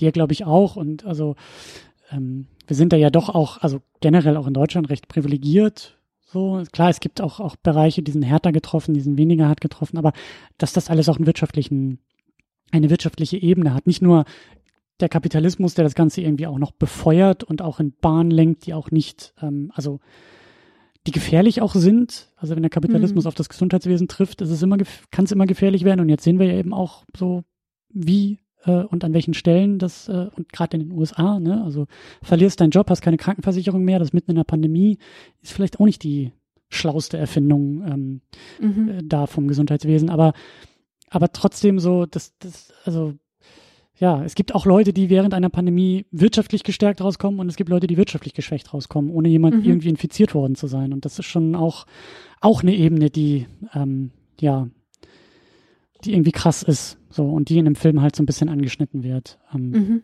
Ja. Aber äh, der Film macht es ja eben auch auf der persönlichen Ebene. Ähm, über die Figur von Mark Wahlberg über den, über die Familie, über den Familienvater, der, das wird auch nur angedeutet, irgendwie ja immun zu sein scheint. Ähm, und äh, ja, Frau und Stiefsohn verliert und dann eben noch versucht, die Tochter zu schützen. Ähm, und das fand ich halt auch, also für mich hat da auch der Anfang erstmal also dieser Film hat mich echt durchgeschleudert, aber der Moment, wo Mark Wahlberg ins Krankenhaus fährt, um zu erfahren, dass seine Frau gestorben ist, der hat mich fertig gemacht. Und wie er dann irgendwie nach Hause eilt, ähm, weil im gleichen Moment irgendwie der Sohn äh, äh, Symptome hat und, und ihm da auch irgendwie im Arm wegstirbt. Also das hat mich, ähm, ja, hat mich sehr aufgewühlt, aber auch, ähm, also, also das ist auch eine Leistung des Filmes, finde ich. Das sind filmisch sehr starke Momente. Ähm, und eben auch zeigt eben auch die persönliche Ebene bei der ganzen Sache. Ähm, also wie, wie eben die Familie da getroffen wird. Überhaupt auch dieses ganze, weißt du, Mark Wahlberg erfährt von der Affäre seiner Frau. Mit Damon meinst du? Äh, Entschuldigung, mit Damon. Ja. für mich sind das, für mich sind die gleich weit. kaum auseinander. ähm, wie die, wie die beiden, äh, also wie, wie, wie er ähm, von der Affäre seiner Frau erfährt, weil es eigentlich um das Contact Tracing seiner an der Pandemie verstorbenen Frau geht. Mhm. Also dieser wahnsinnig absurde Moment. Äh, also den, den fand ich halt auch krass. Also das, das, ähm, ja. Weißt du, was ich meine? Also diese, diese, diese, mhm. diese, also ich habe mich schon gefragt, ob das irgendwie darauf hinausläuft, dass eben beide Elemente in einer Szene irgendwie zusammenkommen und das haben sie dann ja auch gemacht. Also das, also was, was, was ihm da passiert, also er wird ja auch durch, durcheinander geworfen äh, innerhalb dieser Handlung. Und dann geht's ja weiter mit diesem ganzen, ähm, was wir eben jetzt auch in der Realität sehen, das Thema Quarantäne. Mhm. Also wie er versucht, die Tochter zu schützen und irgendwie der Freund der Tochter an der Tür klingelt und er zur Tür stürmt und eben ein Kontaktverbot verhängt. Und ähm, also da gibt es einige krasse Momente, finde ich, so in seiner Erzählung. Ähm, ja. Mhm. Ja, dieses ganze Thema Isolation wird auch aufgemacht und mh, mm, das fand ich aus der heutigen Perspektive wiederum dann auch interessant zu beobachten, dass die Personen in dem Film damit total Probleme haben, wo ich dachte, ach Gott, ihr seid ja erst bei Tag 30 oder so. Passt mal auf, worauf ihr euch hier einlässt. Wobei man muss ja auch sagen, dass wir hier nie so den kompletten Lockdown hatten und ich war auch nicht in Quarantäne und so weiter. Mhm. Das ist sicherlich dann nochmal was ganz anderes. Aber mh, hm, fand ich auch interessant, weil einfach klar wäre, vor neun Jahren hätte ich da komplett anders drauf geguckt. Auf diese Quarantäne, Isolation oder? Äh, auf, die, auf die Reaktion darauf. Also mhm. da hätte ich wahrscheinlich auch gedacht, oh Gott, 30 Tage Quarantäne, das ist ja der Horror. Und heutzutage denke ich mir, ja gut, also es ist nicht schön, aber wir haben zumindest ganz viel Ablenkung zu Hause und mm, wenn man Unterstützung hat, dann geht das auch irgendwo und die Leute hatten ja auch Unterstützung im Film und dann halt, ja gut, 30 Tage. Wir sind heute bei Tag 250 der Covid-19 ähm, Pandemie und ja, ja, ja, das stimmt. Das, interessant. Ich hätte, ich hätte eher gedacht, dass du da anders irgendwie drauf guckst, dass du damals gesagt hättest, so, naja, wo ist denn das Problem? Und heute sagst, oh, ich kann das voll nachvollziehen, wie anstrengend Quarantäne oder überhaupt so dieses Isolationsding irgendwie, diese Isolationsaspekt ist. Aber ja. Ähm, ja, wahrscheinlich liegt das aber auch an, an der privilegierten Situation, die du gerade angesprochen hast, dass ähm, dass ich da vielleicht ein bisschen anderen Blick drauf habe als andere Leute, die, die wirklich in Quarantäne waren und die wirklich dran erkrankt sind und oder Leute verloren haben im mhm. näheren Umfeld, das ist natürlich nochmal eine ganz andere Nummer. So. Mhm. Also ich, ich, ähm, also ich finde es erstmal gut und auch interessant, das halt so über die Tochter irgendwie zu machen. Also ich finde es irgendwie glaubwürdig, dass aus ihrer Perspektive ja. das halt auch noch so umso intensiver irgendwie ist. So ist vielleicht auch irgendwie so die, also sie ist ja so alter irgendwie Abschluss Jahrgang in den USA. Ich glaube, das ist so 16, 17, 18 irgendwie so, vielleicht die erste größere Liebe und dann kommt irgendwie der blöde Vater und sagt, nee, du kannst doch nicht mal die Tür aufmachen, so, du kannst mm. noch nicht mal irgendwie die Blumen annehmen, so was, was, was soll das? Ist das nicht irgendwie wahnsinnig übertrieben? Ähm, aber es ist natürlich nicht während so einer Pandemie, wo man halt eben auch nicht weiß und ähm, wo vieles auch im, Unklar, im Un Unklaren ist. Ähm, aber ich fand halt eben auch, also müssen wir vielleicht auch noch ein bisschen, ein bisschen genauer äh, drüber sprechen, weil wir sehen über, jetzt fast wieder gemacht, Matt Damon, nicht Mark Wahlberg, Matt Damon, ähm, sehen wir ja auch, also er ist so unsere, unser, unsere Perspektive, also er hat am ehesten noch die Verbindung zur Gesellschaft, zu ich weiß nicht, zu, zu, zur Gemeinschaft. Alle anderen sind mhm. ja eher aus dieser Vogelperspektive, theoretische Überlegungen im Labor, theoretische Überlegungen vielleicht im politischen. Und er ist aber derjenige, der so, der so am Boden der Tatsachen irgendwie ist, unterwegs ist und halt sieht, wie Plünderungen stattfinden, wie um äh, Nahrungsmittel, also weil irgendwie das Militär verteilt Nahrungsmittel, wie sich gestritten und geprügelt wird und er hat ja eher so diesen Zugang auch zu der ganzen äh, Handlung und zu dieser Pandemie. Und das fand ich halt auch interessant, weil da, also da übersteigt der Film ja eben, also da, da wird der Film zum Film, da wird der Film im Vergleich zu unserer Realität dann ja doch irgendwie zu einer filmischen Erzählung, ähm, obwohl es vermehrt Ausschreitungen in den USA gibt, die vielleicht in den Bildern ähnlich aussehen können, aber natürlich anders begründet sind. Also mhm. äh, in unserer Wirklichkeit. Das sind halt sehr politisch äh, motivierte ähm, äh, Demonstrationen vor allen Dingen, die stattfinden, die sich halt eben vor allen Dingen Richtung Polizeigewalt äh, richten, die sich vor allen Dingen, also die vor allen Dingen gegen Rassismus auf die Straßen gehen. Und ähm, also da, also da geht es nicht darum, dass irgendwie die Nahrungsmittel ausgehen und man irgendwie um das eigene Überleben fürchtet, sondern das sind halt andere Gründe und andere Elemente. Also da darf man auch nicht jetzt irgendwie zu sehr das Ganze miteinander vermischen. Ich fand es nur interessant, auch wieder auf so einer merkwürdigen Ebene. Also das ist so schwer mit dem Finger drauf zu zeigen, aber es ist nur so strange, dass das halt in der Wirklichkeit auch irgendwie ein Aspekt ist. Also wo ich, wo ich gesagt hätte, so vor zehn Jahren, so, das, also da beginnt jetzt irgendwie der Science-Fiction-Anteil in dem Film. Da beginnt jetzt irgendwie das Realitätsfremde so. Mhm. Ähm, wir sehen aber Gewalt auf den Straßen während der Pandemie. Wie gesagt, anders begründet und es soll, also es geht nicht darum, das jetzt irgendwie in einen Topf zu werfen. Es ist nur so krass, dass halt diese Bilder, die da stattfinden, manchmal gar nicht so unähnlich sind und vor allen Dingen, und das ist dann wieder der, der, der Punkt, wo, wo, wo vieles, also wo, wo der Film auch wieder an die Realität andockt, also wie dann irgendwie da Menschen in Schlange stehen, um vielleicht noch Medikamente oder die ersten Hamsterkäufe zu machen. Und wie die Leute sich aber trotzdem da irgendwie gegenseitig anrempeln und wo eine Person zur anderen sagt, so, hey, kannst du mal aufhören, mir in den Nacken zu husten, so, und mhm. dann irgendwie blöd angepöbelt wird. Ähm, da bin ich überrascht, jetzt mit der Wirklichkeit im Jahr 2020 sprechen zu können, dass das gar nicht so unrealistisch ist, wie ich das vor neun Jahren noch gedacht hätte. Ja. Also wie egoistisch tatsächlich die Leute irgendwie sein können, weil man irgendwie Zugbegleitungspersonal irgendwie Gewalt androht, weil besagtes Personal sagt, man sollte doch vielleicht mal die Maske aufsetzen in dem Zug zum Wohle mhm. aller. Und dass die Leute dann halt irgendwie nicht an alle denken, sondern halt nur an sich. Und das ist schon aus, auf, ja, aus so einem Aspekt, der ja, mich ein bisschen zum Kopfstellen bringt. Mhm. Ja, kann ich total nachvollziehen. Das ging mir bei den Szenen ganz ähnlich. Ähm, es gab ja diese eine Szene, wo man diesen geplünderten Supermarkt gesehen hat, wo auch keiner mehr gearbeitet hat. Und da dachte ich erst so, okay, das ist jetzt wirklich ganz stark so dieses Szenario äh, Zombie-Apokalypse und Postapokalypse, aber eigentlich waren wir davon gar nicht so unfassbar weit entfernt. Also ich, ich kenne das nicht oder ich, ich habe es nicht mitbekommen, dass irgendwelche Supermärkte hier geplündert wurden. Aber ich sag mal so, von der Situation, die wir hatten, zu dieser hin zu extrapolieren, das ist jetzt kein weiter Weg. Und vor allen Dingen gab es so einen Moment, den ich dann auch wieder so ganz, also dieser Film ist halt gespickt mit tollen Details, der, die dann wieder auch so wichtig für die Erzählung sind und das Ganze auch so glaubhaft machen. Er ruft ja, also er sieht ja, glaube ich, irgendwie bei, wie bei den Nachbarn eingebrochen wird, die ja schon gar nicht mhm. mehr zu Hause sind. Auch da so diese, diese Flucht irgendwie, wenn man es noch kann, wenn man es konnte, so sehen wir ja auch teilweise. Also ich habe auch gelesen, dass irgendwie New York so leer ist wie noch nie, weil die Leute, die sich leisten können, halt irgendwie so in die Vororte oder weiter weg, so zweites Haus mhm. irgendwo auf dem Land, dann während der Pandemie bloß hin.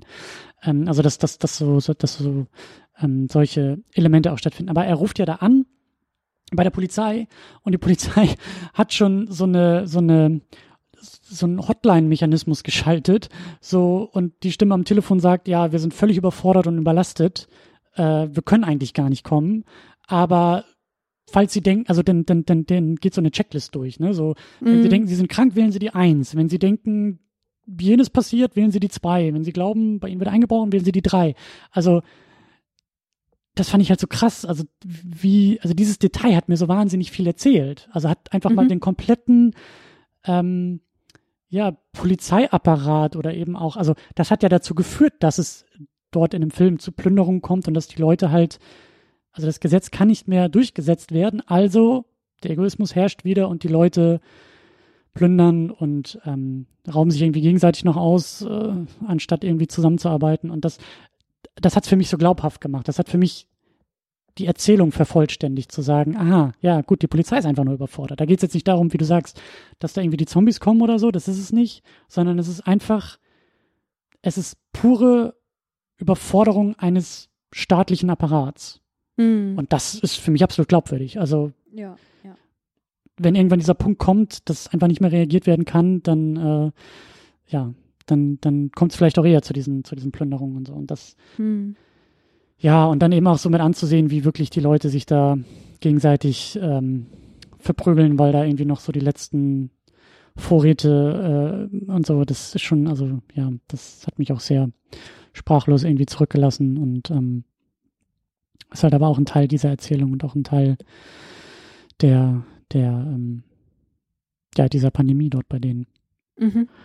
Ähm, ja, und wie gesagt, auch so, so weitere Details. Also, dass irgendwie die Tochter schon recht früh angefangen hat, eine Maske zu tragen, fand ich zum Beispiel auch interessant. Ich weiß nicht, ob sie irgendwie eine Vorerkrankung hat.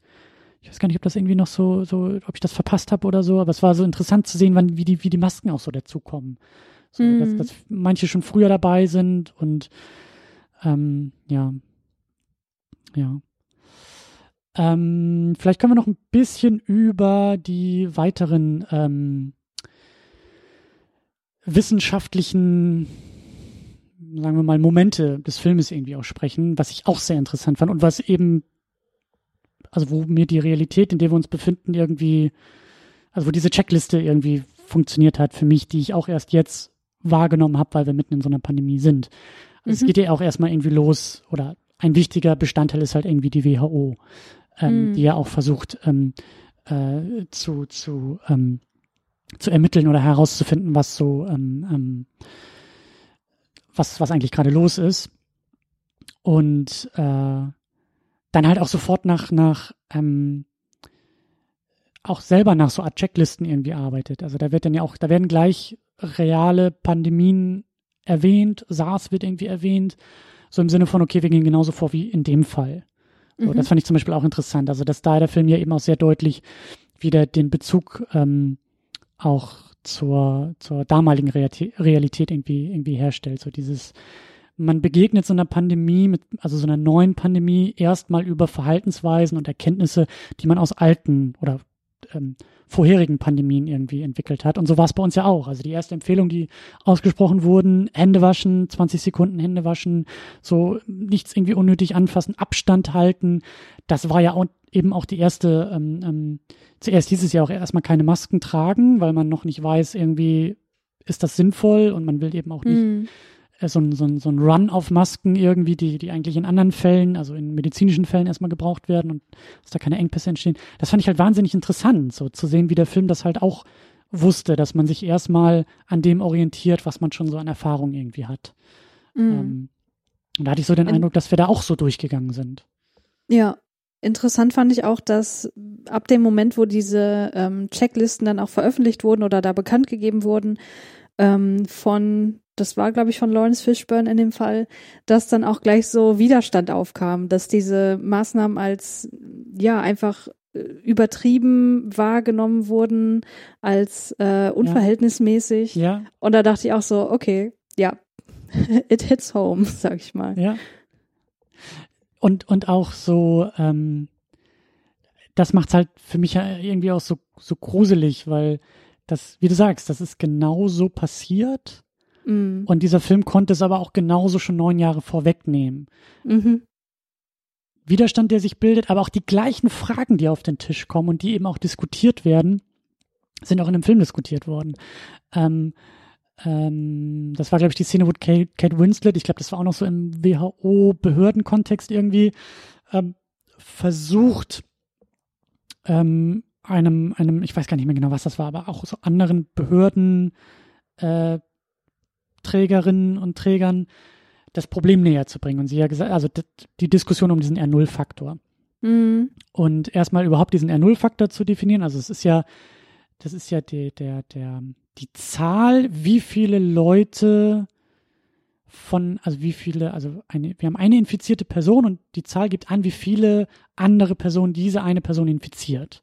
Mhm. Und man will diesen ähm, diesen Faktor so gering wie möglich halten und auch unter bestimmte Werte drücken, damit diese Pandemie eben nicht weiter ausbricht, sondern eher eingedämmt wird oder im Rahmen gehalten werden kann, also damit man sie überhaupt irgendwie managen kann. Mhm. Das, wie gesagt, war ja auch so ein, so ein, so ein äh, Ding, was wir jetzt alle irgendwie gelernt haben im Laufe dieses Jahres, dass es diesen Faktor gibt und sie bringt den halt an die Tafel, setzt den auch eben mit anderen Krankheiten in Verbindung und sagt, na ja, die Grippe hat irgendwie den Faktor so und so und hier irgendwie die, die SARS hatte so und so und irgendwie die ich weiß gar nicht mehr, Pocken oder irgendwas anderes, ähm, hm. so und so und setzt das halt irgendwie so alles in Verbindung, um auch, um auch diese Zahl etwas plastischer zu machen. So, das, das fand ich halt ähm, erstmal interessant so, weil ja, also für Leute in diesem Feld ist das halt keine Überraschung, dass dieser Faktor wichtig ist und die haben schon immer mit diesen Faktoren gearbeitet, aber für uns alle war das ja etwas sehr Neues. Hm. Ähm, und so, und Film halt sauber irgendwie vermittelt, aber so wahnsinnig interessant, wie die anderen drauf reagieren weil man ja. hier gar nicht so sehr zuhört, sondern schon merkt, ja, okay, ob das jetzt nun zwei, drei oder fünf, wir merken, das ist ein Problem. Aber wie begegnen wir jetzt diesem Problem? Und dann haben die sich halt irgendwie so gegenseitig so Sachen irgendwie an, an den Kopf geworfen, auch wieder nur so Details irgendwie so im Dialog nebenbei, wo ich so dachte, genau diese Diskussion führen wir jetzt im gesellschaftlichen und wahrscheinlich irgendwie vor drei Monaten im politischen hm. So, wie reagiert man drauf? Wie drückt man diese Zahl? Ja, heißt das, wir müssen die Schulen jetzt irgendwie zumachen? So sagt auch eine Person in dem, in dem Film. Heißt das, wir müssen die Schulen irgendwie zumachen? Und ich schwöre, vor neun Jahren hätte ich nichts mir gedacht bei diesem Satz. Aber dadurch, dass ich jetzt auch so ein bisschen in dieser Twitter-Bubble auch irgendwie so drin bin und merke, wie schwierig das auch für Eltern älterer Kinder also von Schulkindern halt ist und war, diese Pandemie, diese ganze Homeschooling-Geschichte. Da wurde ja auch schon sehr viel auch drüber diskutiert, wie, was wir auch schon thematisiert haben. Also wie sehr der Kapitalismus auch dann in so eine Pandemie irgendwie reingrätscht und sagt, na ja, ähm, wir müssen aber dafür sorgen, dass die Erwachsenen, dass die Eltern auch irgendwie arbeiten gehen können. Also denen muss man irgendwie die Möglichkeit geben zu arbeiten, weil das die Wirtschaft braucht. Hm, jetzt hm. haben sie hm. diese Kinder. Ja, was machen wir mit den Kindern? Wenn wir die Schulen zumachen, sitzen sie zu Hause. Das ist eine Mehrbelastung für die Eltern. Die können dann vielleicht auch gar nicht so sehr arbeiten.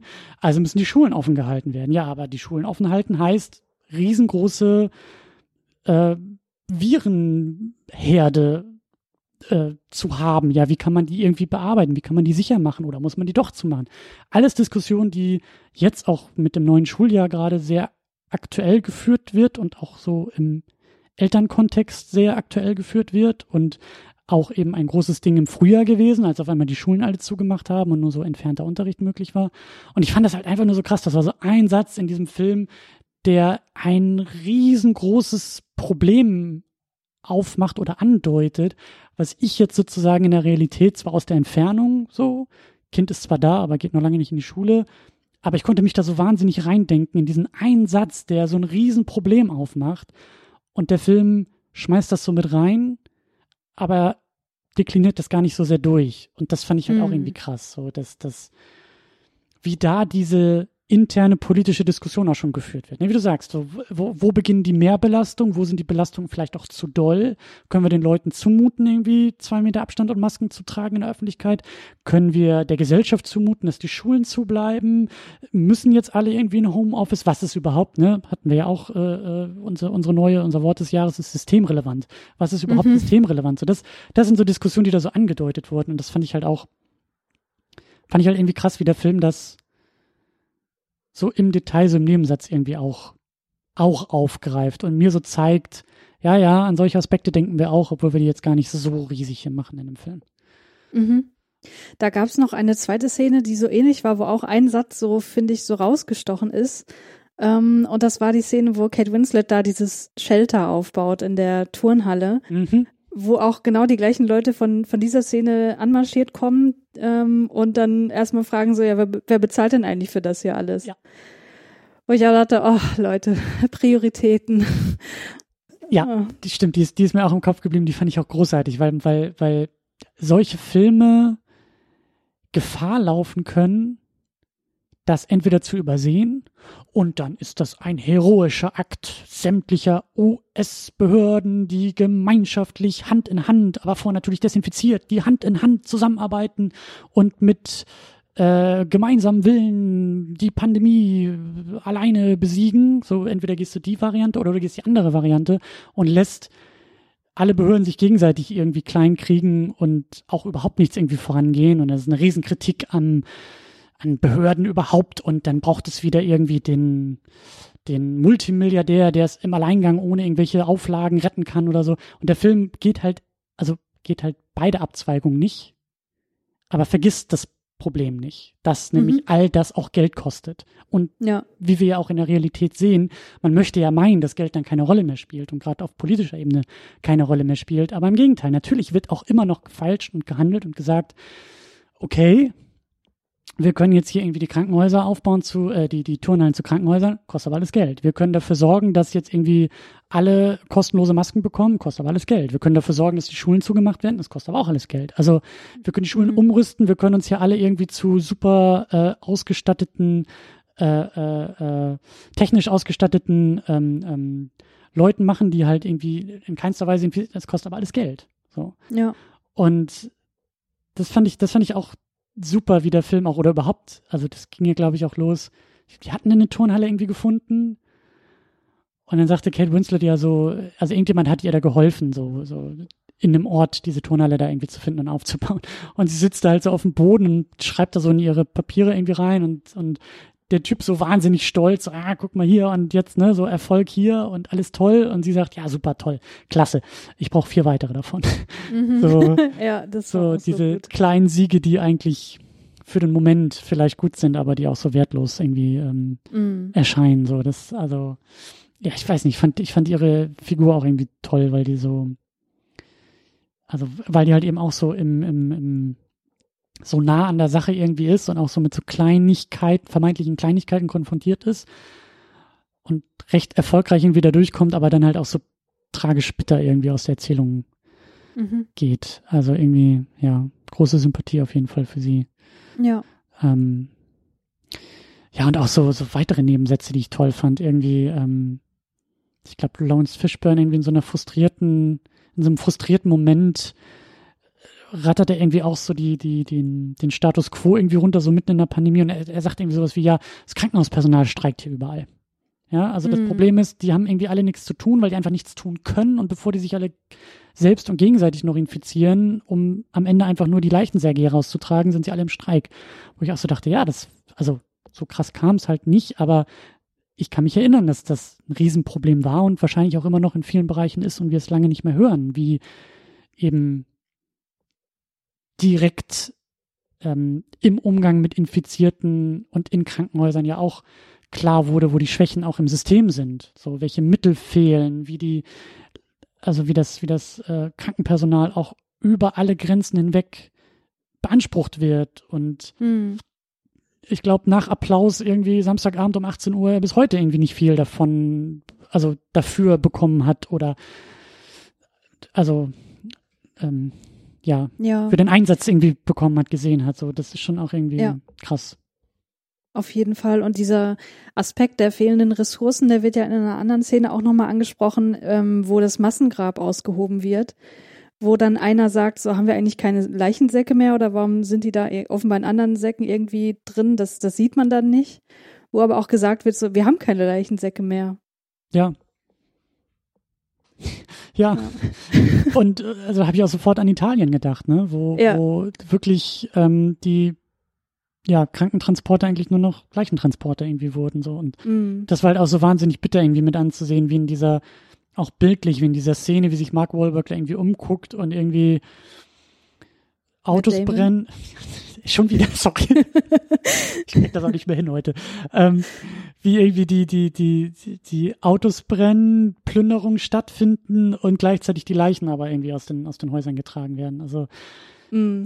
und, und zu wissen, wo der Übergang von, ja, so passiert es wirklich und okay, das ist vielleicht ein bisschen filmisch überspitzt, aber zu merken, dass da, dass da gar nicht so viel Überspitzung irgendwie stattfindet, das war auch sehr bitter. Ähm, ja. in dem Film. Ich glaube, das war auch irgendwie der, der, der Moment, äh, der auch so bitter war, aber auch, also auch dann wieder so toll in der Erzählung eingebettet. Mit Damon kann seine eigene Frau nicht beerdigen.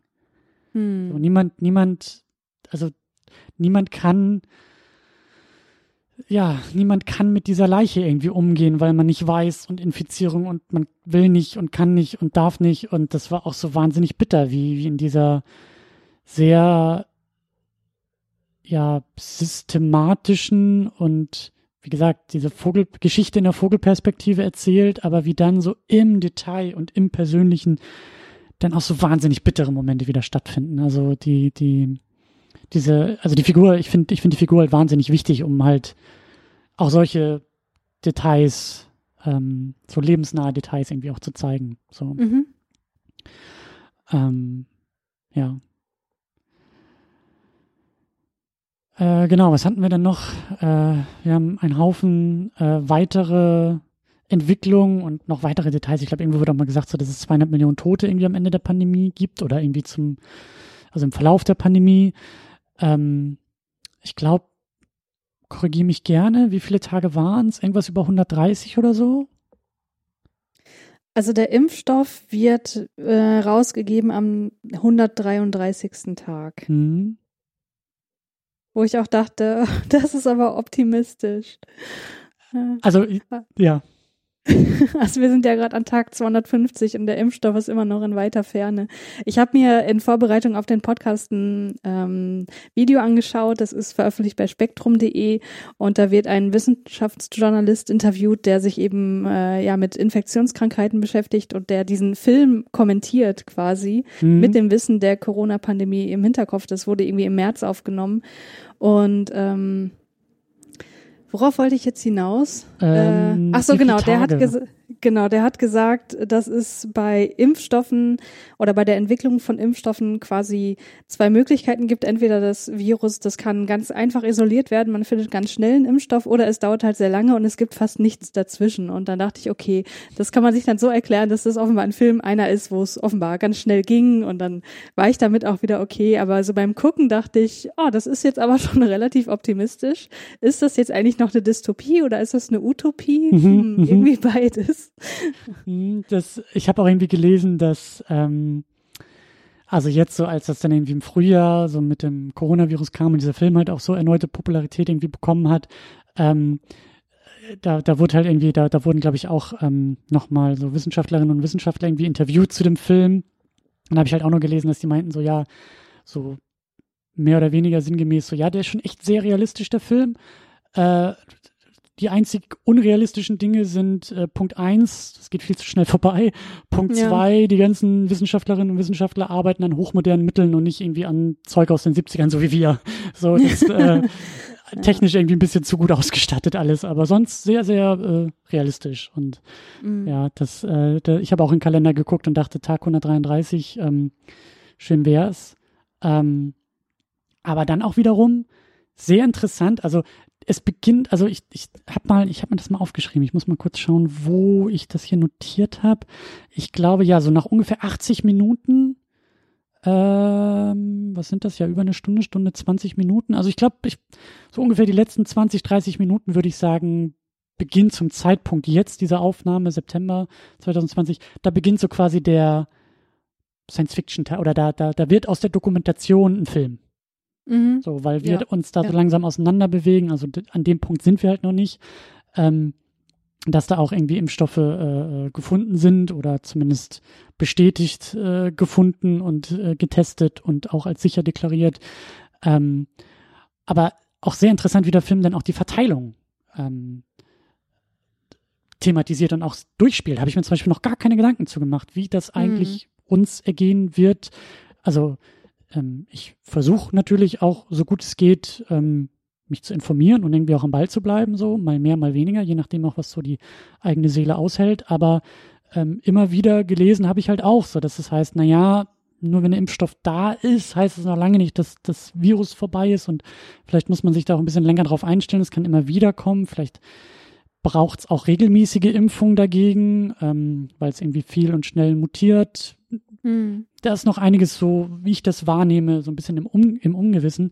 Aber die Frage der Verteilung, ähm, wie gesagt, habe ich mir selber auch noch gar nicht so sehr die Gedanken gemacht, aber der Film beantwortet das damit, dass es so ähnlich wie bei der äh, bei dem bei dem bei dem Einzug äh, in den Vietnamkrieg in den USA. Da gab es auch diese Lotterie, diese, diese Geburtstagslotterie, die da irgendwie gemacht wurde in den 60er, 70ern, ähm, um das so fair wie möglich zu halten. Also ne, durch den Vietnamkrieg brauchten die USA irgendwie, also brauchten in Anführungszeichen, wollten viele äh, Soldaten äh, haben, die dann eben nach Vietnam mussten. Und das war natürlich auch sehr, also es gab ja sehr viel ähm, ähm, äh, Kritik und auch Demonstrationen dagegen und so weiter und so fort. Mhm. Und irgendwie hat man das halt so gelöst, dass dann eben auch tatsächlich im Fernsehen äh, lotteriemäßig halt Kugeln gezogen wurden und auf den Kugeln äh, waren dann halt Geburtsdaten, Tag und Monat. Und dann hieß es, ja, wer jetzt an dem Tag geboren wurde, äh, wird mit dieser Ziehung auch eingezogen. Und mhm. das fand ich irgendwie, ich fand das ähm, filmisch irgendwie auch so krass, dass, also der Film macht ein TV-Ereignis daraus. Ja, ja. Was ich auch wieder so US-amerikanisch finde, aber auch irgendwie gar nicht so weit. Also ich halte das für nachvollziehbar. Ich weiß nicht, wie es dir geht. Also ich glaube nicht, dass das hier so passieren wird, dass wir irgendwie vor der Tagesschau abends in den Nachrichten äh, per Lotterie irgendwie unseren, unseren Impfstoff bekommen. Aber ich habe das Gefühl, dass die USA da irgendwie so wahrscheinlich das Erste, was denen irgendwie einfällt. So. Ja, ja, ich fand es auch nicht unrealistisch. Ich hätte auch nicht gedacht, dass unsere erste Informationsquelle für eine Pandemie mal ein Podcast sein würde. Also insofern kann ich mir mittlerweile alles vorstellen. Und damit meinst ähm, du den, den, das Coronavirus-Update? Ja, ja, ja, genau. Ja. Und ich bin mir aber nicht sicher, ob ich die Methode, die im Film dargestellt wird, wirklich so befürworten würde. Ich glaube, da gäbe es noch ja, äh, ich bin da überhaupt keine Expertin, aber ich kann mir vorstellen, dass es doch sinnvoller wäre, zuerst mal die Leute zu versorgen, die Risikogruppe so sind, die irgendwie älter sind, die wirklich ähm, ein höheres Risiko haben, auch schwere Verläufe zu bekommen. Aber wie gesagt, ähm, ich, ich finde es durchaus nicht unrealistisch. Aber irgendwie auch so wahnsinnig absurd. Also ja. nachvollziehbar, realistisch, aber irgendwie, ich habe das gesehen, dachte, was, es ist, wir leben so oder so in einer komischen Welt, aber dass das irgendwie so also ich halte es auch für, mhm. für gerade in den USA durchaus, aber ich, ich kann mir auch nicht vorstellen, wie man das, also auch ganz pragmatisch, wie löst man das? Also wie, wie verteilt man diesen Impfstoff? Du hast natürlich recht. Natürlich, also es gibt schon, würde ich auch jederzeit sagen, es gibt gewisse Kriterien, wo ich auch sagen würde, ja, die Person hat es definitiv vor mir verdient. Das ist nicht das mhm. Ding, aber ähm, naja, also es gibt halt sehr wahrscheinlich ein sehr großes gleichzeitiges Bedürfnis, aber mm wartet man so lange, bis alle was relativ gleichzeitig kriegen können? Staffelt man das ganze Wochen und Monate lang, um auch so ein, und das fand ich halt auch dann wieder, auch da wieder Details nachvollziehbar, wo auch drüber diskutiert wird und werden muss und auch schon wurde. Aber diese Bändchen, die sie da alle haben, mhm. also mit deiner Impfung kriegst du so einen Strichcode um, ums Handgelenk und kannst dann, so wie hier, ich mache jetzt nicht den Fehler, Matt Damon, ähm, irgendwo einkaufen gehen will, glaube ich, irgendwie in die Shopping Mall und der, der, der Sicherheitsmensch vor der Tür, das erste, was er macht, ist sein, sein Bändchen zu scannen. So, ah ja, der darf mhm. rein. So, der hat die Impfung, der ist immun, so keine Gefahr auch, sagen wir mal, schwierig, fragwürdig. Es gab, glaube ich, die Diskussion sogar tatsächlich hier, gab es nicht irgendwie im, im, im Frühjahr, als es so losging, dass irgendwie auch gesagt wurde, naja, wer es schon hatte, muss ja eigentlich gar nicht sich so zurücknehmen und kann ja auch voll arbeiten und überall eingesetzt werden und naja, müsste man die Leute nicht irgendwie auszeichnen, kriegen die irgendwie ein ein Bappal oder ein Papier ins Portemonnaie oder also die, also ich kann mich erinnern, dass es diese Diskussion gab, zu sagen, okay, du bist cool und safe und wenn du das nicht hast, dann bist es halt nicht und diese Zweiklassengesellschaft irgendwie aufzumachen. So im Film ist es kein Problem und Teil der Lösung. Aber als ich das gesehen habe, dachte ich auch, oh, das, also es gibt auch die Filme, die das Ganze dann in so einer Dystopie irgendwie verpacken würden, ne? wo alle nur mit ja. Strichcode rein dürfen und gescannt werden und so. Hm, aber habe ich mich auch gefragt, ja, wie, wie, wie sieht das dann aus? Ja, da fand ich den Film tatsächlich ein bisschen zu optimistisch, weil ich dachte, wenn das wirklich der Fall wäre, dass die Leute, die safe sind, dieses Bändchen bekommen, dann würde ein unheimlicher Schwarzmarkt aufgemacht werden oder die Leute würden ähm, ja gewaltsam dafür sorgen, dass sie selber so ein Bändchen bekommen. Und das macht der Film halt so gar nicht. Also da ist es ja irgendwie dann okay, so man hat das Bändchen und alles ist gut und da waren die Menschen auf einmal wieder sehr friedlich miteinander, obwohl es vorher ja zu diesen Plünderungen gekommen ist und ja. Stimmt, ja, ja. Schwarzmarkt auf Ebay, die Dinger irgendwie für ein paar tausend Dollar verkaufen, damit du genau. wieder, egal ob du Impfung hast oder nicht, aber damit du wieder irgendwie Urlaub machen kannst oder sowas. Ja, ja also, genau. Ja, ja. Ähm, aber ja, so ähm, ist so schwierig. Also die Momente, die sich eben nicht mit der Realität abgleichen lassen, weil wir an dem Punkt noch nicht angekommen sind. So bis dahin war der Film so wirklichkeitsnah, dass ich mich frage, okay, wenn es vielleicht jetzt auch nicht exakt diese Umsetzung ist oder exakt diese Lösung, die der Film uns irgendwie zeigt, das Problem ist aber auch oder wird auch auf uns zukommen.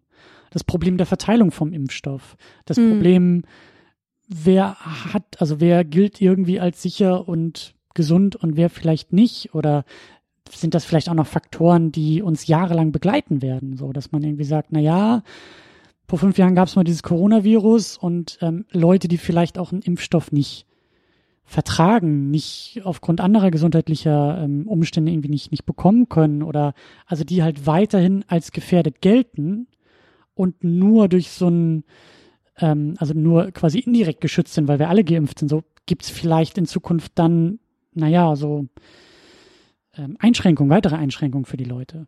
Mhm. So, ähm, keine Ahnung, dass die, also, dass man anders behandelt wird, wie auch immer das aussehen kann, wie auch immer, also wo auch immer diese Stellschrauben sind und Faktoren sind, die es irgendwie ähm, äh, ja kontrollieren oder auch irgendwie aussagen, so keine Ahnung, aber das könnte schon auch irgendwie ein Problem für uns werden. Hm. Wenn wir so bei dem Film bleiben, der uns das halt eben auch zum Problem ähm, macht oder, oder zeigt. Ähm, ja. Tja, gibt es noch weitere Aspekte, wo wir sagen, hier, äh, äh, der Film deutet auf die Zukunft und äh, ich weiß nicht, also ganz am Anfang, also nicht am Anfang, aber als dieser Impfstoff kommt, gibt es ja auch ein, wie soll man sagen, also Gibt es Übergriffe gegenüber den Menschen, von denen man meint, dass sie schon einen Impfstoff hätten? Leute, mhm. Angehörige der Gesundheitsbehörden, Überfälle, die da stattfinden, so. Keine Ahnung, ob wir so weit sind, aber ähm, ich frage mich halt wirklich, wie das, wie das aussieht oder was passiert, wenn wirklich verlässlich klar ist, so es gibt irgendwie, ähm, es gibt jetzt diesen Impfstoff. So. Ja. Der ist da, der ist sicher, der ist auch schon in Produktion. Keine Ahnung. Also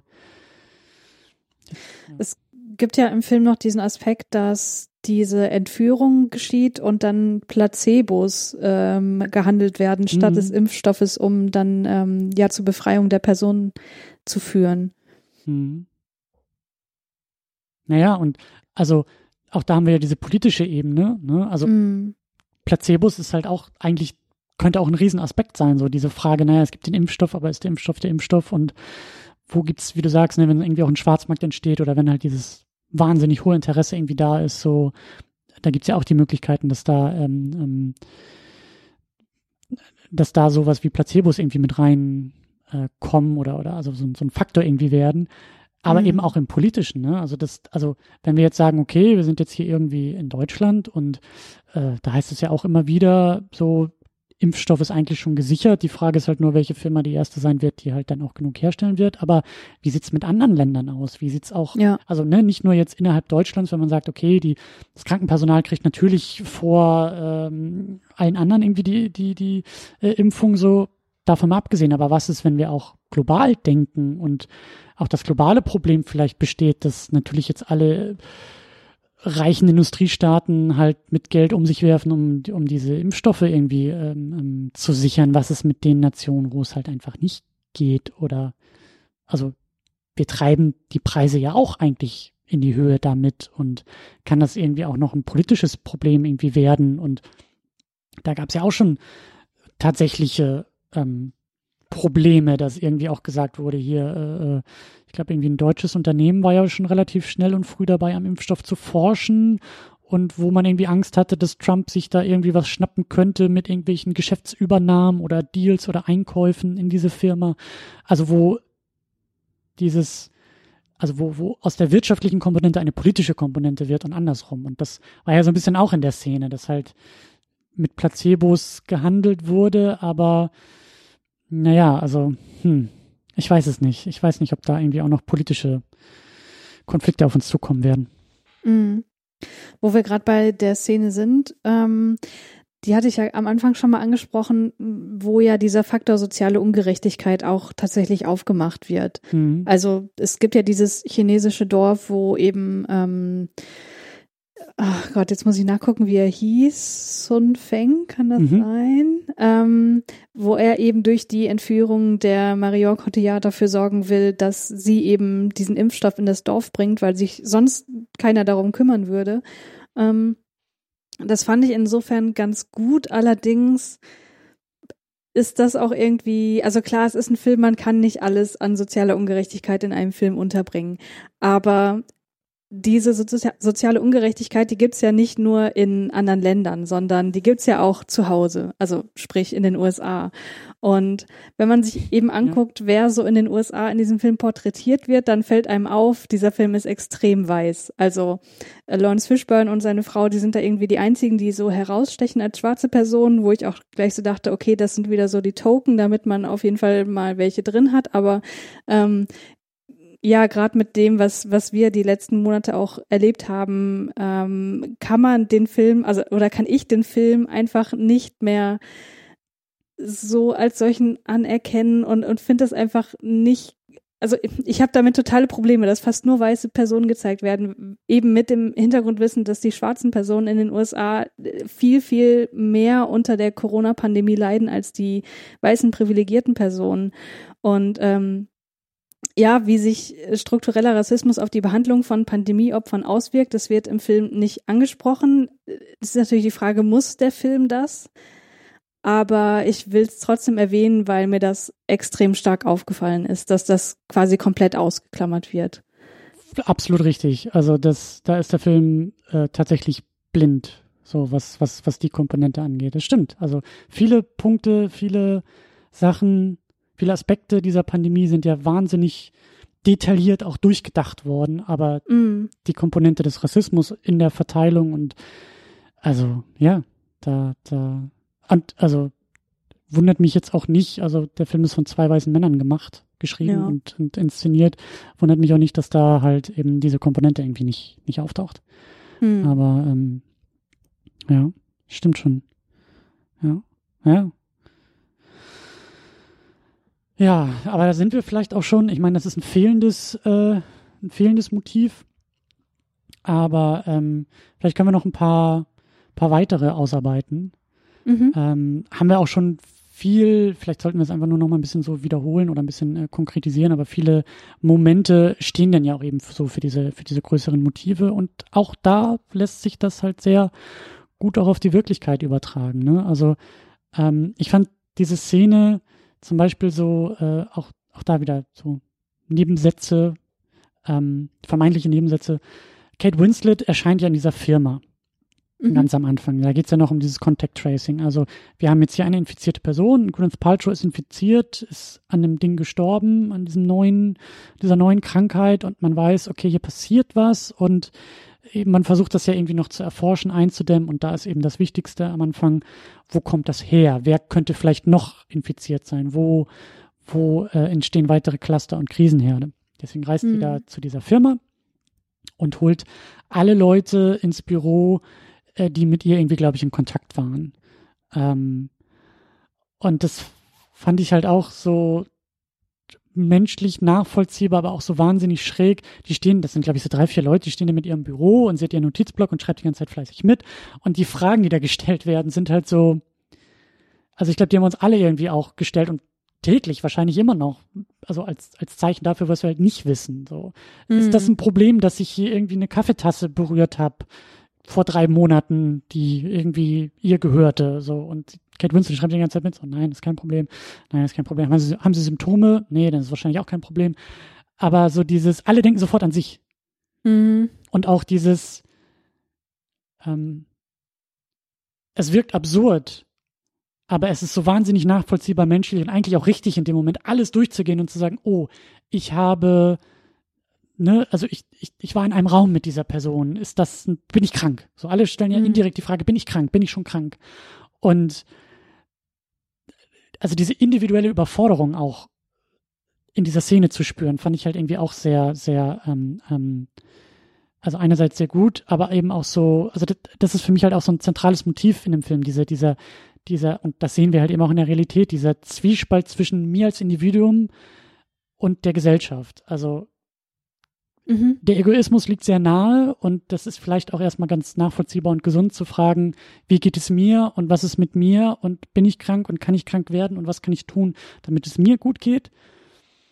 Aber gleichzeitig sind wir halt eben auch in einer Gesellschaft und aus diesen gleichen Energien kommen dann später die Leute, die sich gegenseitig irgendwie totschlagen, weil man irgendwie äh, frisches Wasser braucht oder weil halt irgendwie, also aus, aus, aus gleichen Perspektiven passieren Plünderungen, aus gleichen ähm, Momenten heraus äh, kann das Ganze eben auch in etwas sehr Hässliches umschlagen. Und das finde ich halt auch sehr interessant, wie der Film auch sowas irgendwie mit reinbringt. Und mm. ähm, also das sehe ich auch als ein zentrales Motiv in dem, in dem Film. So was auch, was, was kann ein Individuum und was kann die Gesellschaft irgendwie?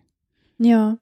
Ich fand auch in der Szene stark, wie die Verantwortung von Kate Winslet deutlich gemacht wurde, indem sie eben sagt, nee, nee, das ist nicht so schlimm und ähm, da könnte sie sich nicht äh, infiziert haben. Das hat mich halt auch so stark an den Corona-Update-Podcast von Christian Drosten erinnert, wo er halt auch ne, Ratschläge gegeben hat oder Hinweise, ähm, Verhaltensrichtlinien, wie man sich verhalten soll, die sich dann über die Zeit hinweg halt auch mal geändert haben, weil sich eben die wissenschaftlichen Erkenntnisse geändert haben wo dann aber die Leute natürlich auch schnell dabei sind, die Verantwortung dann abzugeben und zu sagen, naja, aber Christian Drosten hat doch gesagt, ich darf das und das. Und ähm, das steckte für mich auch so ein bisschen in der Szene drin. Guter Hinweis, auch so diese Frage von Wissen. Also, hm. Oder das, das Problem, dass es ja Wissen gibt, und das finde ich, macht der Film auch sehr gut, auch über diese Instanzen und Behörden, wo, also die sich halt darauf spezialisiert haben, ähm, das alles zu wissen und auch dieses Wissen herauszufinden oder zu, zu, zu erforschen, also an Erkenntnissen interessiert sind und eben Wissen, ähm, also das braucht es ja auch bei so einer Pandemie, die ist halt irgendwie immer neu und es gibt immer Sachen herauszufinden und neues Wissen zu erarbeiten und dafür sind diese Instanzen ja eben so wichtig. Da, das mm. transportiert der Film eben auch sehr gut. Wie du sagst, wie in den Laboren gearbeitet wird und geforscht wird und wie jemand wie Kate Winslet unterwegs ist, um Sachen herauszufinden. Und das haben wir eben auch ähm, jetzt nochmal erfahren. Da bin ich auch nochmal ganz, ganz neu und auch sehr dankbar, wie du sagst, so der, der Corona-Podcast, so der ja daran interessiert ist, auch Wissen zu tran äh, transportieren. Also das ist ja auch sehr wichtig, dass dieses Wissen erstmal da ist und auch ähm, vermehrt wird, aber dann eben auch kommuniziert wird mit mhm. allen anderen und auch ausgetauscht wird und auch, wie du sagst, auch Wissen sich verändern kann. Das, was man irgendwie gestern wusste, kann heute mit neuen Erkenntnissen wieder was ganz anderes bedeuten. Und ähm, da haben wir jetzt auch gelernt oder merken wir eigentlich auch täglich, wie es halt eben auch ist, mit Wissenschaft umzugehen. Und das mhm. finde ich, macht der Film halt auch äh, gut. Und gleichzeitig sehen wir aber auch in der, in der Realität, dass das ja auch, wie du sagst, Verantwortlichkeiten, aber eben auch eine gewisse Überforderung auch, auch bedeuten kann. Weil, naja, Moment mal, ich habe doch alles richtig gemacht. Und jetzt kommt da jemand und sagt, ab heute ist das aber nicht mehr richtig. Aber ja. so wie die Masken am Anfang, wir sollten keine tragen und dann sollen wir sie doch tragen. Und dann gibt's natürlich äh, die Knalltüten, die sagen, ja, dann kann man ja gar nichts mehr glauben. Ja. Nee, nee, es gibt schon ja. Dinge, die man wissen kann, aber Wissen verändert sich eben auch. Ja. Und das ist halt auch also das ist ja eigentlich auch das große Plädoyer des Films, sozusagen, hey, die Wissenschaft kann das Problem auch lösen, wenn man sie lässt. So, mm. dieses, wenn man sie hm. lässt, ist vielleicht auch ein bisschen so aus der Realität und Gegenwart gesprochen, wo irgendwie ja auch ein Volkssport äh, entstanden ist, die Leute an den Pranger zu stellen und irgendwie anzupöbeln, deren Job es ist, Wissen herauszufinden dazu. Mhm. So, ähm, ja, also ähm, auch da und da ist eben auch Jude Law dann wie ich finde, eine sehr wichtige Figur, die halt eben vermeintliches Wissen, um es mal so zu formulieren, ähm, unter die Leute bringt. Und mhm. ähm, ich habe ich hab auch ein bisschen was gelesen zu dem Film. Ich glaube, sogar Jude Law hat das selber gesagt, oder zumindest wurde das über seine Figur gesagt. Und das finde ich ist, ist auch, auch ein zentrales Motiv, dass halt Informationen ähm, quasi ähnlich viral sein können. Also die Pandemie ist eine Katastrophe, aber um diese Katastrophe herum entsteht eigentlich immer noch eine zweite, nämlich eben besagtes Wissen und Information und auch Falschinformation und wie das alles ausgetauscht wird. Und mhm. wie du auch schon angedeutet hast, ähm, vermeintliche Wundermittel, die propagiert werden. Und wenn man irgendwie dreimal eine Zitrone beißt, dann ist man immun. Aber stimmt natürlich alles nicht. Aber solche oder ähnliche Informationen können halt auch entstehen und rumgeistern. Und das verkörpert Jude Law auch ähm, mit seiner, mit seiner Figur, diese, auch eben mit diesem äh, mit diesem wirtschaftlichen Aspekt. Ne? So Wissen hm. ist auch eben nicht nur Information, sondern eben auch Kapital und Geld. Und das finde ich ist auch wahnsinnig ähm, interessant, auch mit der Realität abzugleichen, wie das der Film, also das sehen wir halt auch in der Realität. So auch, mhm. auch, auch Deutungshoheit, Instanzen, und da denke ich auch an sehr bestimmte Medien, hier in Deutschland, die irgendwie überhaupt nicht cool damit sind, dass jetzt auf einmal jemand wie Christian Drosten von sich behaupten kann, zu wissen oder besser zu wissen, wie es funktioniert, weil das nimmt natürlich die Deutungshoheit gegenüber einem sehr prominenten großen deutschen Medium. Und natürlich gibt es dann auch Kampagnen, die gefahren werden, um sich diese Deutungshoheit wieder zurückzuholen. Und das, ähm, ja, auch das übersieht der Film halt nicht. Auch das äh, taucht in dem Film auf. Hm. Ja, sowieso, je mehr wir darüber sprechen, desto kapitalismuskritischer kommt mir dieser Film vor und ganz ehrlich, damit rennt man bei mir sowieso immer offene Türen ein. Ich finde aber, dass gegen Ende des Films nochmal ein weiterer Aspekt hinzukommt, der das Ganze irgendwie noch ein bisschen, mh, mm, bisschen tiefgründiger noch macht. Wir sehen ja ganz am Ende nochmal, wie tatsächlich gezeigt wird, wie, oder was die Wissenschaftler halt herausgefunden haben, wie das Virus auf den Menschen übertragen wurde, nämlich durch eine Fledermaus auf ein Schwein, dann auf den Menschen, ähm, indem eben in einer ganz netten Montage gezeigt wird, wie eine Palme abgeholzt wird, aus der äh, fliegen dann die Fledermäuse raus, die haben noch ein Stück Banane im Mund und das fällt halt in eine Schweinefarm, äh, was so ein bisschen ich weiß nicht, ob man das als Massentierhaltung bezeichnen kann, aber es sind auf jeden Fall viele Schweine dort und ähm, das zeigt so ein bisschen, dass diese Übertragung auch eine Zufallskomponente hat, weil das sind einfach zufällige Ereignisse, die da dafür gesorgt haben. Aber der Film suggeriert halt auch, dass ursächlich die Menschen dafür verantwortlich sind, weil die sorgen letztlich für die Szenerien, in denen die Übertragungskette überhaupt erst entstehen kann, indem sie dort die äh, Massentierhaltung ähm, äh, ja quasi anstoßen, indem sie dafür sorgen, dass ja Wälder abgeholzt werden, dass die Tiere ihren normalen ähm, ihre normale Lebensgrundlage verlieren und so weiter und dass sozusagen dafür erst die Grundlage geschaffen wird, dass solche ähm, mutierten Viren sich dann auch verbreiten, also erstmal entstehen können und dann auch verbreiten können. Und das sind auch so Sachen, die gar nicht so, ähm, also die sich der Film da nicht unbedingt ausgedacht hat. Also ja. auch da ist natürlich hinterher ist man immer schlauer, klar, gerade bei so einer Pandemie, aber das wird auch, also ich lese das halt auch immer wieder, dass halt auch, ähm, also unter Virologen und Virologinnen, das halt, also man hat halt immer irgendwie drüber diskutiert, ähm, wenn es passiert und nicht ob es passiert. Ja. Also es war immer so diese Prämisse, es wird passieren und dann muss man schauen, wie und was und wo, aber nicht die Frage, ob es passiert. Und eben auch durch solche Faktoren, durch, durch ähm, Waldrodung und, und also ja, das, ähm, das stimmt schon. Und auch da, ich finde auch, dass der Film das sehr gut, also du sagst Kapitalismuskritik, die sehe ich irgendwie auch da drin, aber auch so herrlich unaufgeregt. Ja. Also die ist jetzt auch nicht, da, da kommt auch nicht der Zeigefinger irgendwie durch. Ja. Das ist jetzt nicht ja. so die, die, ähm, ja, das, das, das, das, das ist so, das gehört irgendwie dazu. So, so, so präsentiert der Film das irgendwie. Mm. Ja. Ähm, was haben wir denn noch so an, an Motiven? Ja, so das hattest du auch schon erwähnt, so diese Isolation, ne, das Individuum, die Gesellschaft, aber eben auch so die, die Isolation, wie eben auch, ähm, also wie, wie, also das hatte ich auch gelesen zu, zu dem Film, ist auch interessant eigentlich, weil alle Figuren irgendwie auch so eine persönlich schrägstrich egoistische Komponente haben.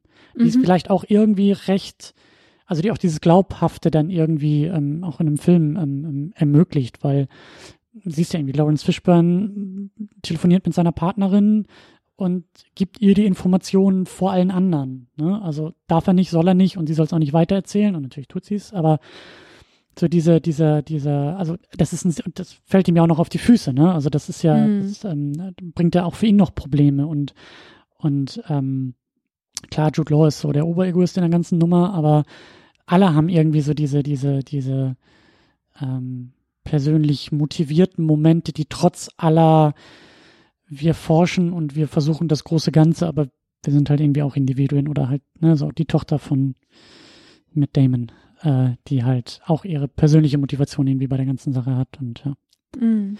Ähm, ja, also und ich meine, das ist auch ein Riesending, das ähm, weiß ich gar nicht, ob wir das noch so sehr aufmachen können, aber das Thema Freiheit und, und Sicherheit, ne? Also ähm, und damit meine ich jetzt nicht, eine Maske zu tragen, ist irgendwie ein Zeichen von Unfreiheit, sondern eher Mm. so, wie es der Film dann halt noch weiter äh, spinnt und zeigt, wie das denn so ist mit diesem Scan-Bändchen, also wie es so ist, als Strichcode durch die Welt zu laufen und zu sagen, du bist cool und du bist nicht cool. Ähm, und das hat natürlich dann irgendwie auch so, also da ist auch wieder diese Balance, so wie viel Freiheit ist irgendwie nötig und gut und sinnig und wo nimmt man sich irgendwie auch zurück, um auch eine Sicherheit für alle irgendwie zu, zu garantieren. Und ähm, Ja. das ist halt eben auch, also da, da in diesem Spannungsverhältnis sind wir auch täglich irgendwie noch drin und auch gesellschaftlich so. Und wie du auch am Anfang gesagt hast, das verhandeln wir jetzt ja irgendwie auch mit neuen Aspekten. So die, die, die Maske als Zeichen für Sicherheit irgendwie auch für die anderen. Und also ist hoffentlich auch irgendwie etwas, was bleibt. So, Mm. Mm. ähm, ja. Ja, so dieser ganze Aspekt der digitalen Überwachung, das ist was, das hätte man sicherlich auch noch mit reinbringen können, aber ähm, ich glaube, der hatte schon eine ganz gute Laufzeit. Insofern war ich froh, dass das nicht noch aufgemacht wurde.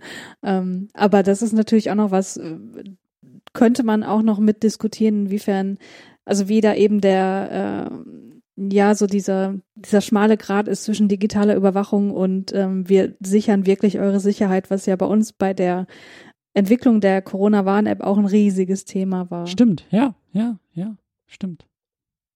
Ja. Ja, ja, und eben auch so, also ich meine, wir wissen alle nicht, wie es irgendwie noch weitergeht und ich bin auch, also ich habe die Energie ja kaum, um irgendwie durch den Alltag irgendwie bei diesem Thema zu kommen, aber was dann noch so Mhm. auf uns zukommen wird, so das, das werden wahrscheinlich auch noch riesengroße Debatten, aber ich frage mich da auch manchmal, also wir müssen, glaube ich, in vielen Punkten auch recht vorsichtig sein, da nicht auch irgendwelche mit vermeintlich guten Intentionen jetzt uns auch irgendwelche Dinge so ins Haus zu holen, die dann da sind und Systeme zu errichten. Also ich nehme jetzt mal das filmische Beispiel, so diese, diese, diese Bändchen am Handgelenk, ähm, die kann man auch für andere Sachen benutzen. Ja, Also dieses technische System, was irgendwie dazu da ist, um vielleicht neue Freiheiten zu ermöglichen, allen irgendwie eine Sicherheit bringt, aber gleichzeitig auch ähm, in beiden Fällen das Gegenteil irgendwie bringen kann. Ne? So, mm. weil es halt Systeme sind, die man da errichtet und die vielleicht auch für Unfreiheit und für ja, das Gegenteil von Sicherheit irgendwie sorgen können. Aber mhm. ja. Da muss man wirklich sagen, dass wir mit der Realität da eigentlich ganz gut zurechtgekommen sind. Also die Diskussion um die Corona-Warn-App fand ich wirklich interessant und auch bemerkenswert, wie Personen das gewichtet haben, dass sie von dieser App in Anführungsstrichen verfolgt werden, aber gleichzeitig Apps wie äh, WhatsApp beispielsweise bedenkenlos benutzen. Mhm. Ähm, aber ja, also dass wir das, also ich sag wir, dass geschafft wurde, diese App äh, zu entwickeln, die tatsächlich ähm, so wenige Informationen, äh, personalisierte Informationen der App-Nutzer, Nutzerinnen erfasst und trotzdem irgendwie funktioniert, aber natürlich auch davon abhängt, wie viele Personen bereit sind, sich die auf ihrem Smartphone zu installieren. Ähm, ja, ich, ich fand es auf jeden Fall ähm, prinzipiell positiv, wie wir das geschafft haben. Ähm, aber da könnte man sicherlich auch noch einen Film drüber drehen, wie das Ganze ganz, ganz anders läuft. Das stimmt, das stimmt. Äh, die, die, du meinst die dystopischen Aspekte ja, so könnte man sicherlich noch ja? weiter ausführen, ja. Ja. Aber ich finde, da können wir auch sehr gut abbiegen, das zumindest nochmal versuchen. Vielleicht ist es auch eher so, so, so, eine Klammer, die wir irgendwie versuchen zu bilden, weil wir das eigentlich die ganze Zeit auch schon ähm, versucht haben, so dieser Spagat zwischen Film und Wirklichkeit. Ähm, mm. Vielleicht auch nochmal über den Film hinaus gedacht, also über diesen konkreten Film hinaus gedacht. Ähm, ich, ich weiß selber auch noch gar nicht, wo, wo, wo, wo, wo, wo das hingehen soll, aber ich finde, Contagion ist durch das, was wir jetzt erleben, immer noch erleben, ähm, auf einmal irgendwie ein besonderer Film.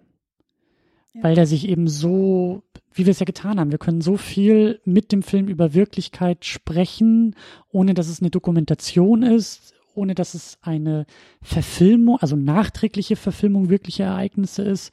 Es ist eben kein, kein, kein, auch kein kein politisches Ereignis in dem Sinne. Ne? Es geht jetzt nicht irgendwie um den 11. September, der natürlich, ähm, wenn er aus den USA irgendwie verfilmt wird, einen Standpunkt hat und dann können wir die Geschichtsbücher irgendwie nehmen und den Film daran anlegen und sagen, na guck mal, hier haben sie übertrieben und das ist falsch und das ist richtig und die Person gab es gar nicht und der Aspekt ist der Film, äh, wie er sich das ausdenkt.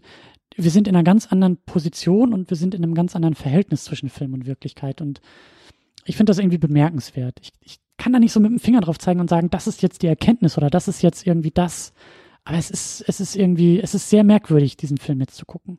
Mhm. Ähm, und eben auch, ja, wie schon am Anfang erwähnt, es ist halt eben auch anders als andere Filme. Also jeder Film steht in einer Beziehung zur Wirklichkeit oder eben auch, also jeder Film macht ja auch Aussagen oder steht ja auch, kommt aus einer Gesellschaft und hat ein, also wird er nicht in einer politischen Blase. Also Filme werden von Menschen gemacht und Menschen möchten was erzählen. So. Das mhm. ist ja jetzt nun relativ banal. Und ich weiß halt nicht, also es ist, es ist was anderes, was hier irgendwie erzählt und gezeigt wird, als bei anderen Filmen, wo wir eben Metaphern benutzen müssen oder eben auch keine Metaphern wählen, sondern uns an einer Sache abarbeiten, wie jetzt zum Beispiel ähm, ähm, Oliver Stone, der einen Film über Snowden macht. Ja, und Snowden mhm. sehr heroisch irgendwie darstellt, unabhängig jetzt von der Person oder wie man dazu steht, aber der bewusste Entscheidung trifft und sagt, naja, ich habe vielleicht auch, ich möchte was sagen mit dem Film und ich möchte auch über diese Person etwas sagen. Und dann macht er diesen Film und der Film ist irgendwie ein paar Jahre nach den Ereignissen passiert und dann können wir uns den Film anschauen und sagen, aha, jetzt gibt es ein Plädoyer von Oliver Stone zu der Person Edward Snowden. Und ich weiß halt einfach nicht, ich frage mich, was das hier, also ich frage mich, wie das bei Contagion ist. Was,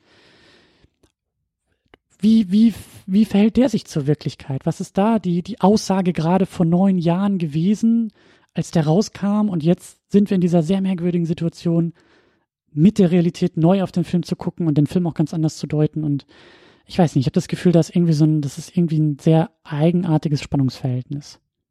Ja. Ich weiß nicht, ob ich das genau verstanden habe, was du meinst mit diesem Spannungsverhältnis, aber ich habe mich nach dem Schauen des Films auch gefragt, warum habe ich mir das jetzt angeschaut? Also, was ist die Intention dessen? Weil manchmal ist er ja so stark in diesen Erklärungen verhaftet, dass er fast wie so ein Lehrfilm wirkt. Ähm, Gerade wo es um den R0-Wert ging zum Beispiel, wo ich mir auch jetzt dachte, aus der heutigen Perspektive, ja, okay, das weiß ich jetzt schon. Das hat jetzt keine äh, aufklärerische Wirkung mehr auf mich. Ähm, gleichzeitig fand ich den aber auch überhaupt nicht unterhaltsam. Ähm, Darf ich da kurz fragen? Also fandest Ja. du ihn nicht unterhaltsam, weil wir jetzt so das Thema quasi durchmachen? Oder fandest du den Film an sich? Also kannst du dir vorstellen, dass er vor neun Jahren unterhaltsam war? Boah, das, das ist echt eine schwierige Frage, weil ich prinzipiell solche Filme halt nicht gerne gucke und ich glaube deswegen hätte ich mich vielleicht auch damals schon so ein bisschen, also gelangweilt ist das falsche Wort, weil der hat ja schon echt viel Information und, und viel Handlung auf, auf kurzer Zeit und so. Aber dadurch, dass alles so nüchtern wirkt, hätte ich wahrscheinlich schon gedacht, was, was will mir der Film denn jetzt eigentlich sagen? Will der mich nur warnen, wie das mal sein kann?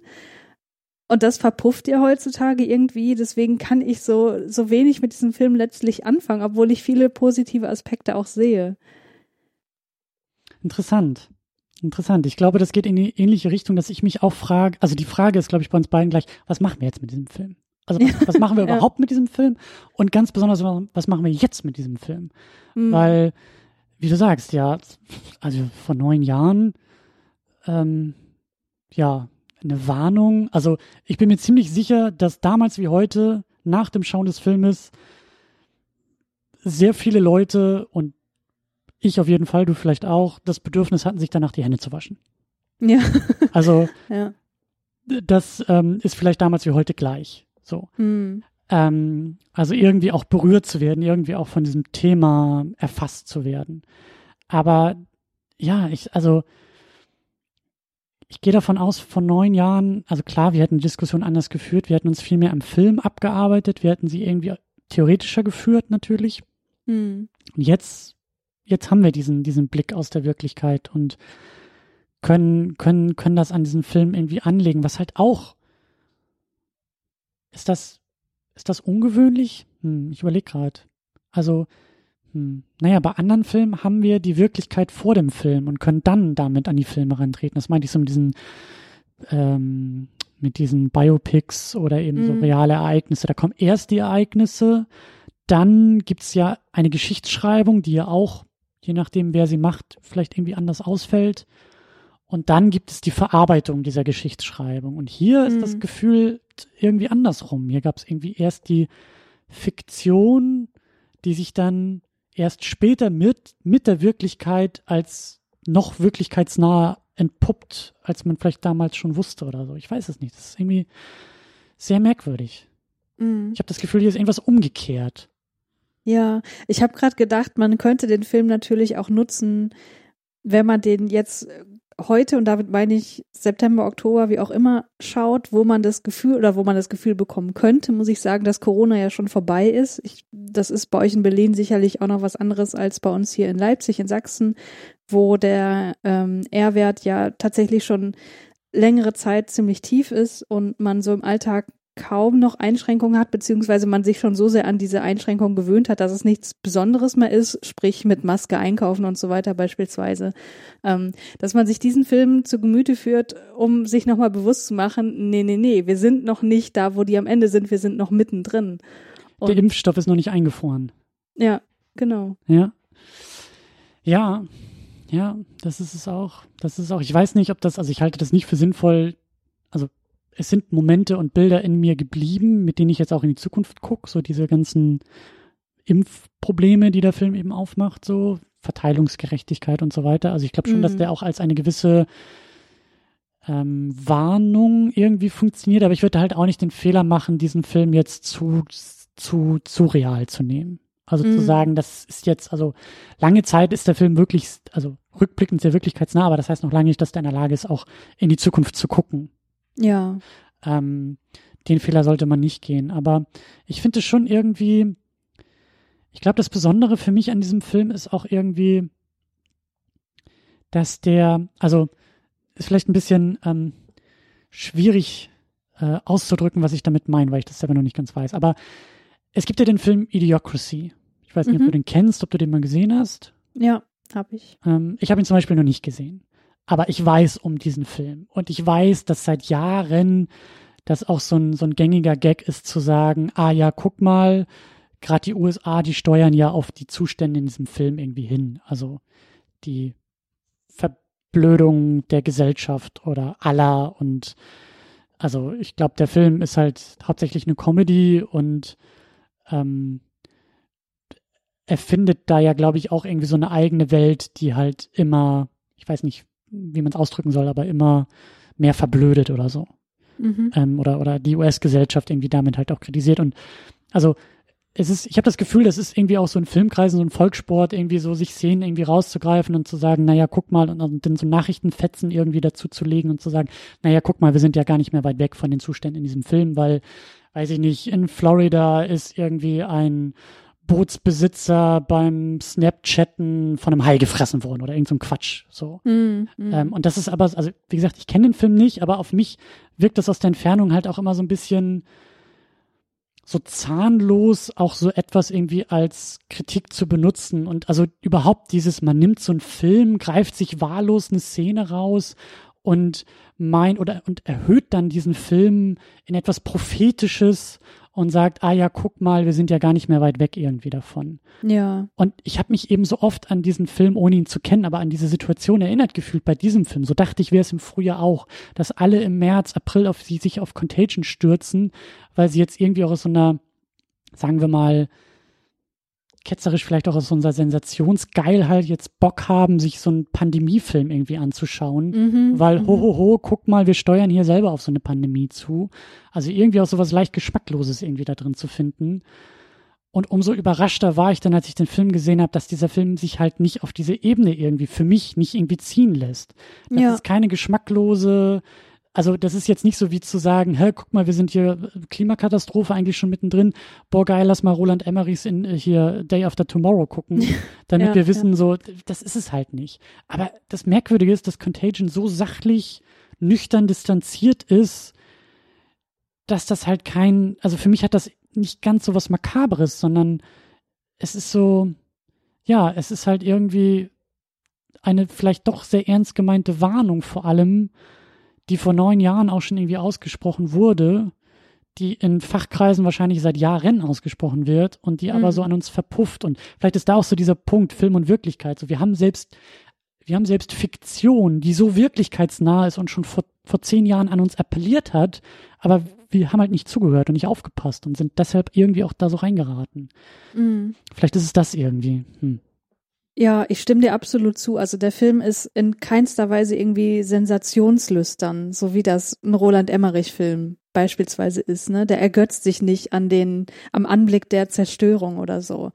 Ähm, es ist ein sehr nüchterner Blick und ich habe jetzt zu den Produktionshintergründen nicht so viel recherchiert, aber mit diesem CDC wurde ja auch ähm, ja kooperiert bei der Konzeption, das hattest du ja auch schon erwähnt, aber es gibt ja auch sowas wie Zukunftsforscher, ne, die sich genau damit beschäftigen, solche Szenarien aufzustellen. Ähm, und ja, das fühlt sich quasi an wie so ein Paper von so einem Zukunftsforscher als Film umgesetzt, mit ein bisschen persönlicher Fiktion noch mit reingebracht. Und, und deswegen hm. fühlt sich das auch nicht irgendwie eklig an oder so, sich sowas jetzt anzuschauen in dieser Situation. Guter Punkt es ist auch eben nicht der Zukunftsforscher, der, so, der, uns seit 20 Jahren erzählen will, dass wir irgendwann fliegende Autos und Hoverboards haben und irgendwie äh, Displays an unseren Klamotten, sondern ja. das sind die Zukunftsforscher, die halt so, also die wirklich wissen, was sie tun. Genau. Ja. Ja, ja das ist irgendwie, ja, und das macht den Film irgendwie auch so ernüchternd, glaube ich, so. Das, ähm, ja. Ja. Gehen wir jetzt so aus der Nummer raus? Ich weiß es nicht. Hm. Ich glaube schon. Ich, glaube glaub auch. Ich habe keinen Punkt mehr, der irgendwie ein bisschen optimistischer wäre, den ich noch anbringen kann. Hm.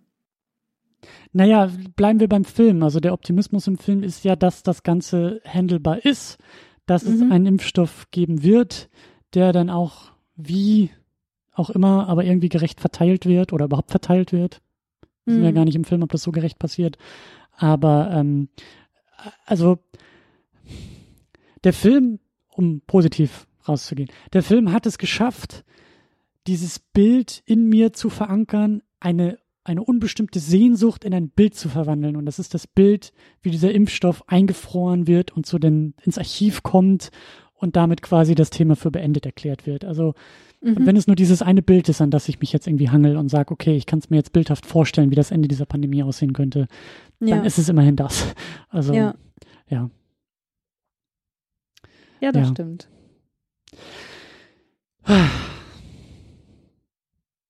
Okay. Was für ein Neustart, oder? Selten so resignierend. Aber ja, es ist, ähm, es ist halt irgendwie auch das neue Normal oder so. Mm. Ja. Ich bin auf jeden Fall sehr, sehr dankbar, dass du überhaupt dich hier bereit erklärt hast, äh, das Ganze, also ich glaube, du wusstest ja gar nicht so richtig, auf was du dich da einlässt, oder? Ich habe dich da ein bisschen überfallen. Ja, ich hatte den Film ja, wie gesagt, noch nicht gesehen und es ist auch kein Film, den ich mir normalerweise angesehen hätte. Aber wenn ich schon gefragt werde, ob ich hier in der ersten Folge nach der langen Pause mit dabei sein möchte, dann sage ich natürlich ja, da habe ich ja gar keine andere Wahl. Das ist schon irgendwie eine kleine Ehre für mich. Äh, ja, und ähm, sehr, sehr schön, dass du das halt auch so. Ich hoffe, ich habe dir jetzt keinen keinen keinen keinen guten Willen verbrannt, dass du jetzt Nein. irgendwie. Okay. Okay, sehr gut. Ähm, dann klär uns gerne noch mal ein bisschen auf. Äh, hatten wir am Anfang auch schon erwähnt, äh, die Brainflix. Mhm. Ähm, was ist da so Phase und Thema? Gerade auch für mich. Ich habe das Gefühl, ich bin irgendwie zehn Jahre eingefroren gewesen und komme jetzt so langsam wieder in die Welt zurück. Äh, erzähl mal ein bisschen von Brainflix.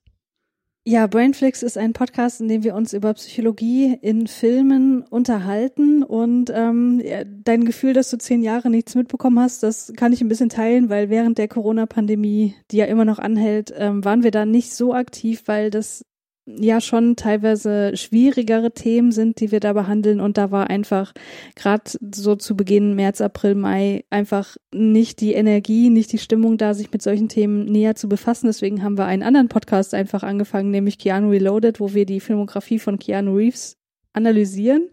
Übrigens Ähm, ganz kurz nur, ich will dir nicht ins ja. Wort fallen, ich tue es, ähm, ein sehr gutes Gegenmittel gegen Pandemie, ähm, Isolationsgefühle und seelisches Unbehagen, sich mit Keanu Reeves zu beschäftigen in dieser Zeit. Also da habt ihr Definitiv. alles richtig gemacht. Ja, ja. Also gerade die Filme so aus seiner Anfangszeit, die bieten schon manchmal oder oft Anlässe, sich aufzuregen, aber sie sind auch ähm, ja einfach total eskapistisch und deswegen sehr gut geeignet. Und da machen wir aber auch noch weiter. Ähm, ich muss aber wirklich zugeben und mich entschuldigen, dass im Moment bei meinem Podcast so wenig Regelmäßigkeit drin ist, weil naja, die Situation geht halt an uns auch nicht komplett spurlos vorbei. Ja. Du hast schon von einer Mehrzahl gesprochen. Ähm, damit meinst du auch mehr als nur diese beiden Podcasts, oder?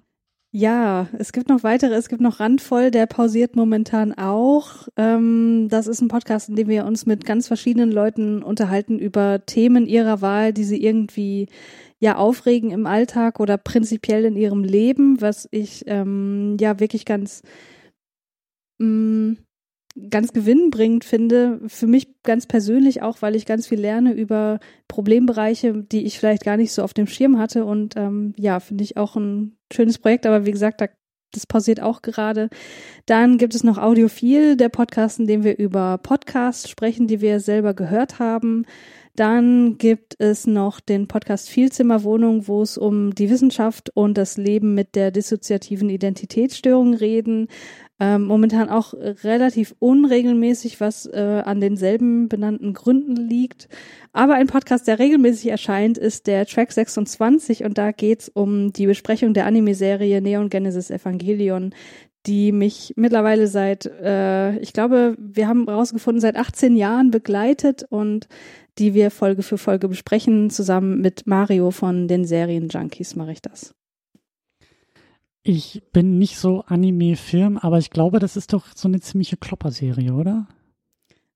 Nicht Mm, so motivisch reich und voll und ja, nichts Das- für so mal eben nebenbei. Genau, das, das kann man sagen. Ähm, der Film, äh, der Film sage ich schon, die Serie bietet sehr, sehr viele philosophische, psychologische, auch theologische ähm, Anknüpfungspunkte und Diskussionspunkte und deswegen, ja, bietet sich das an, dort über die 20-minütigen Folgen regelmäßig eine ganze Stunde lang zu sprechen, weil sie wirklich sehr, sehr reichhaltig ist in ihren Motiven. Sehr ja. gut. Das klingt nach idealem Podcast-Futter. Also Ja, ja. wunderbar. Ja, dann dürft ihr euch da gerne äh, durchklicken. Werde ich auch in den Show Notes ähm, alles verlinken, wenn ihr weiter Podcast mit Christiane hören wollt. Auch gerne äh, ins Archiv schauen und auch gerne äh, ältere Episoden. Ähm, ja, bleibt eigentlich nur noch zu sagen, dass ähm, der Hinweis nochmal Richtung Steady ähm, unterstützt diesen Podcast sehr, sehr gerne, wenn ihr wollt, dass der auch in Zukunft monatlich äh, bestehen bleibt. So, die Deadline ist zum Jahresende, äh, sollten wir die 400 Euro zusammenkriegen, damit jeden Monat hier so ein Podcast möglich ist. Und das ist ja das Tolle bei Steady, ihr kriegt ja auch jede Menge Goodies und Bonus und Zeug obendrauf. Klickt euch da mal durch und ähm, lasst sehr, sehr gerne etwas im Steady-Hut. Äh, wenn euch das zu viel ist, ihr könnt auch sehr gerne kleinere Beträge als Banküberweisung, als PayPal-Zahlung, äh, das rechne ich dann auch in den Pot mit an. Also wenn wir jetzt 250 Euro bei Steady und 50 Euro Banküberweisung äh, zusammenkriegen, dann ist das auch gesetzt und geregelt. Aber klickt euch da gerne mal durch und wenn ihr könnt und wollt und mögt, sehr, sehr gerne auch den Weg über Steady und wie schon erwähnt, Overcast Nutzende brauchen noch nicht mal äh, Links klicken, sondern können auch Buttons klicken in ihrem Podcast-Player, nämlich das kleine Symbol mit dem äh, Euro bringt euch auch direkt zu Steady. Sehr, sehr praktisches Feature, wie ich finde, und gar nicht so kompliziert umzusetzen, wie ich äh, gelernt habe.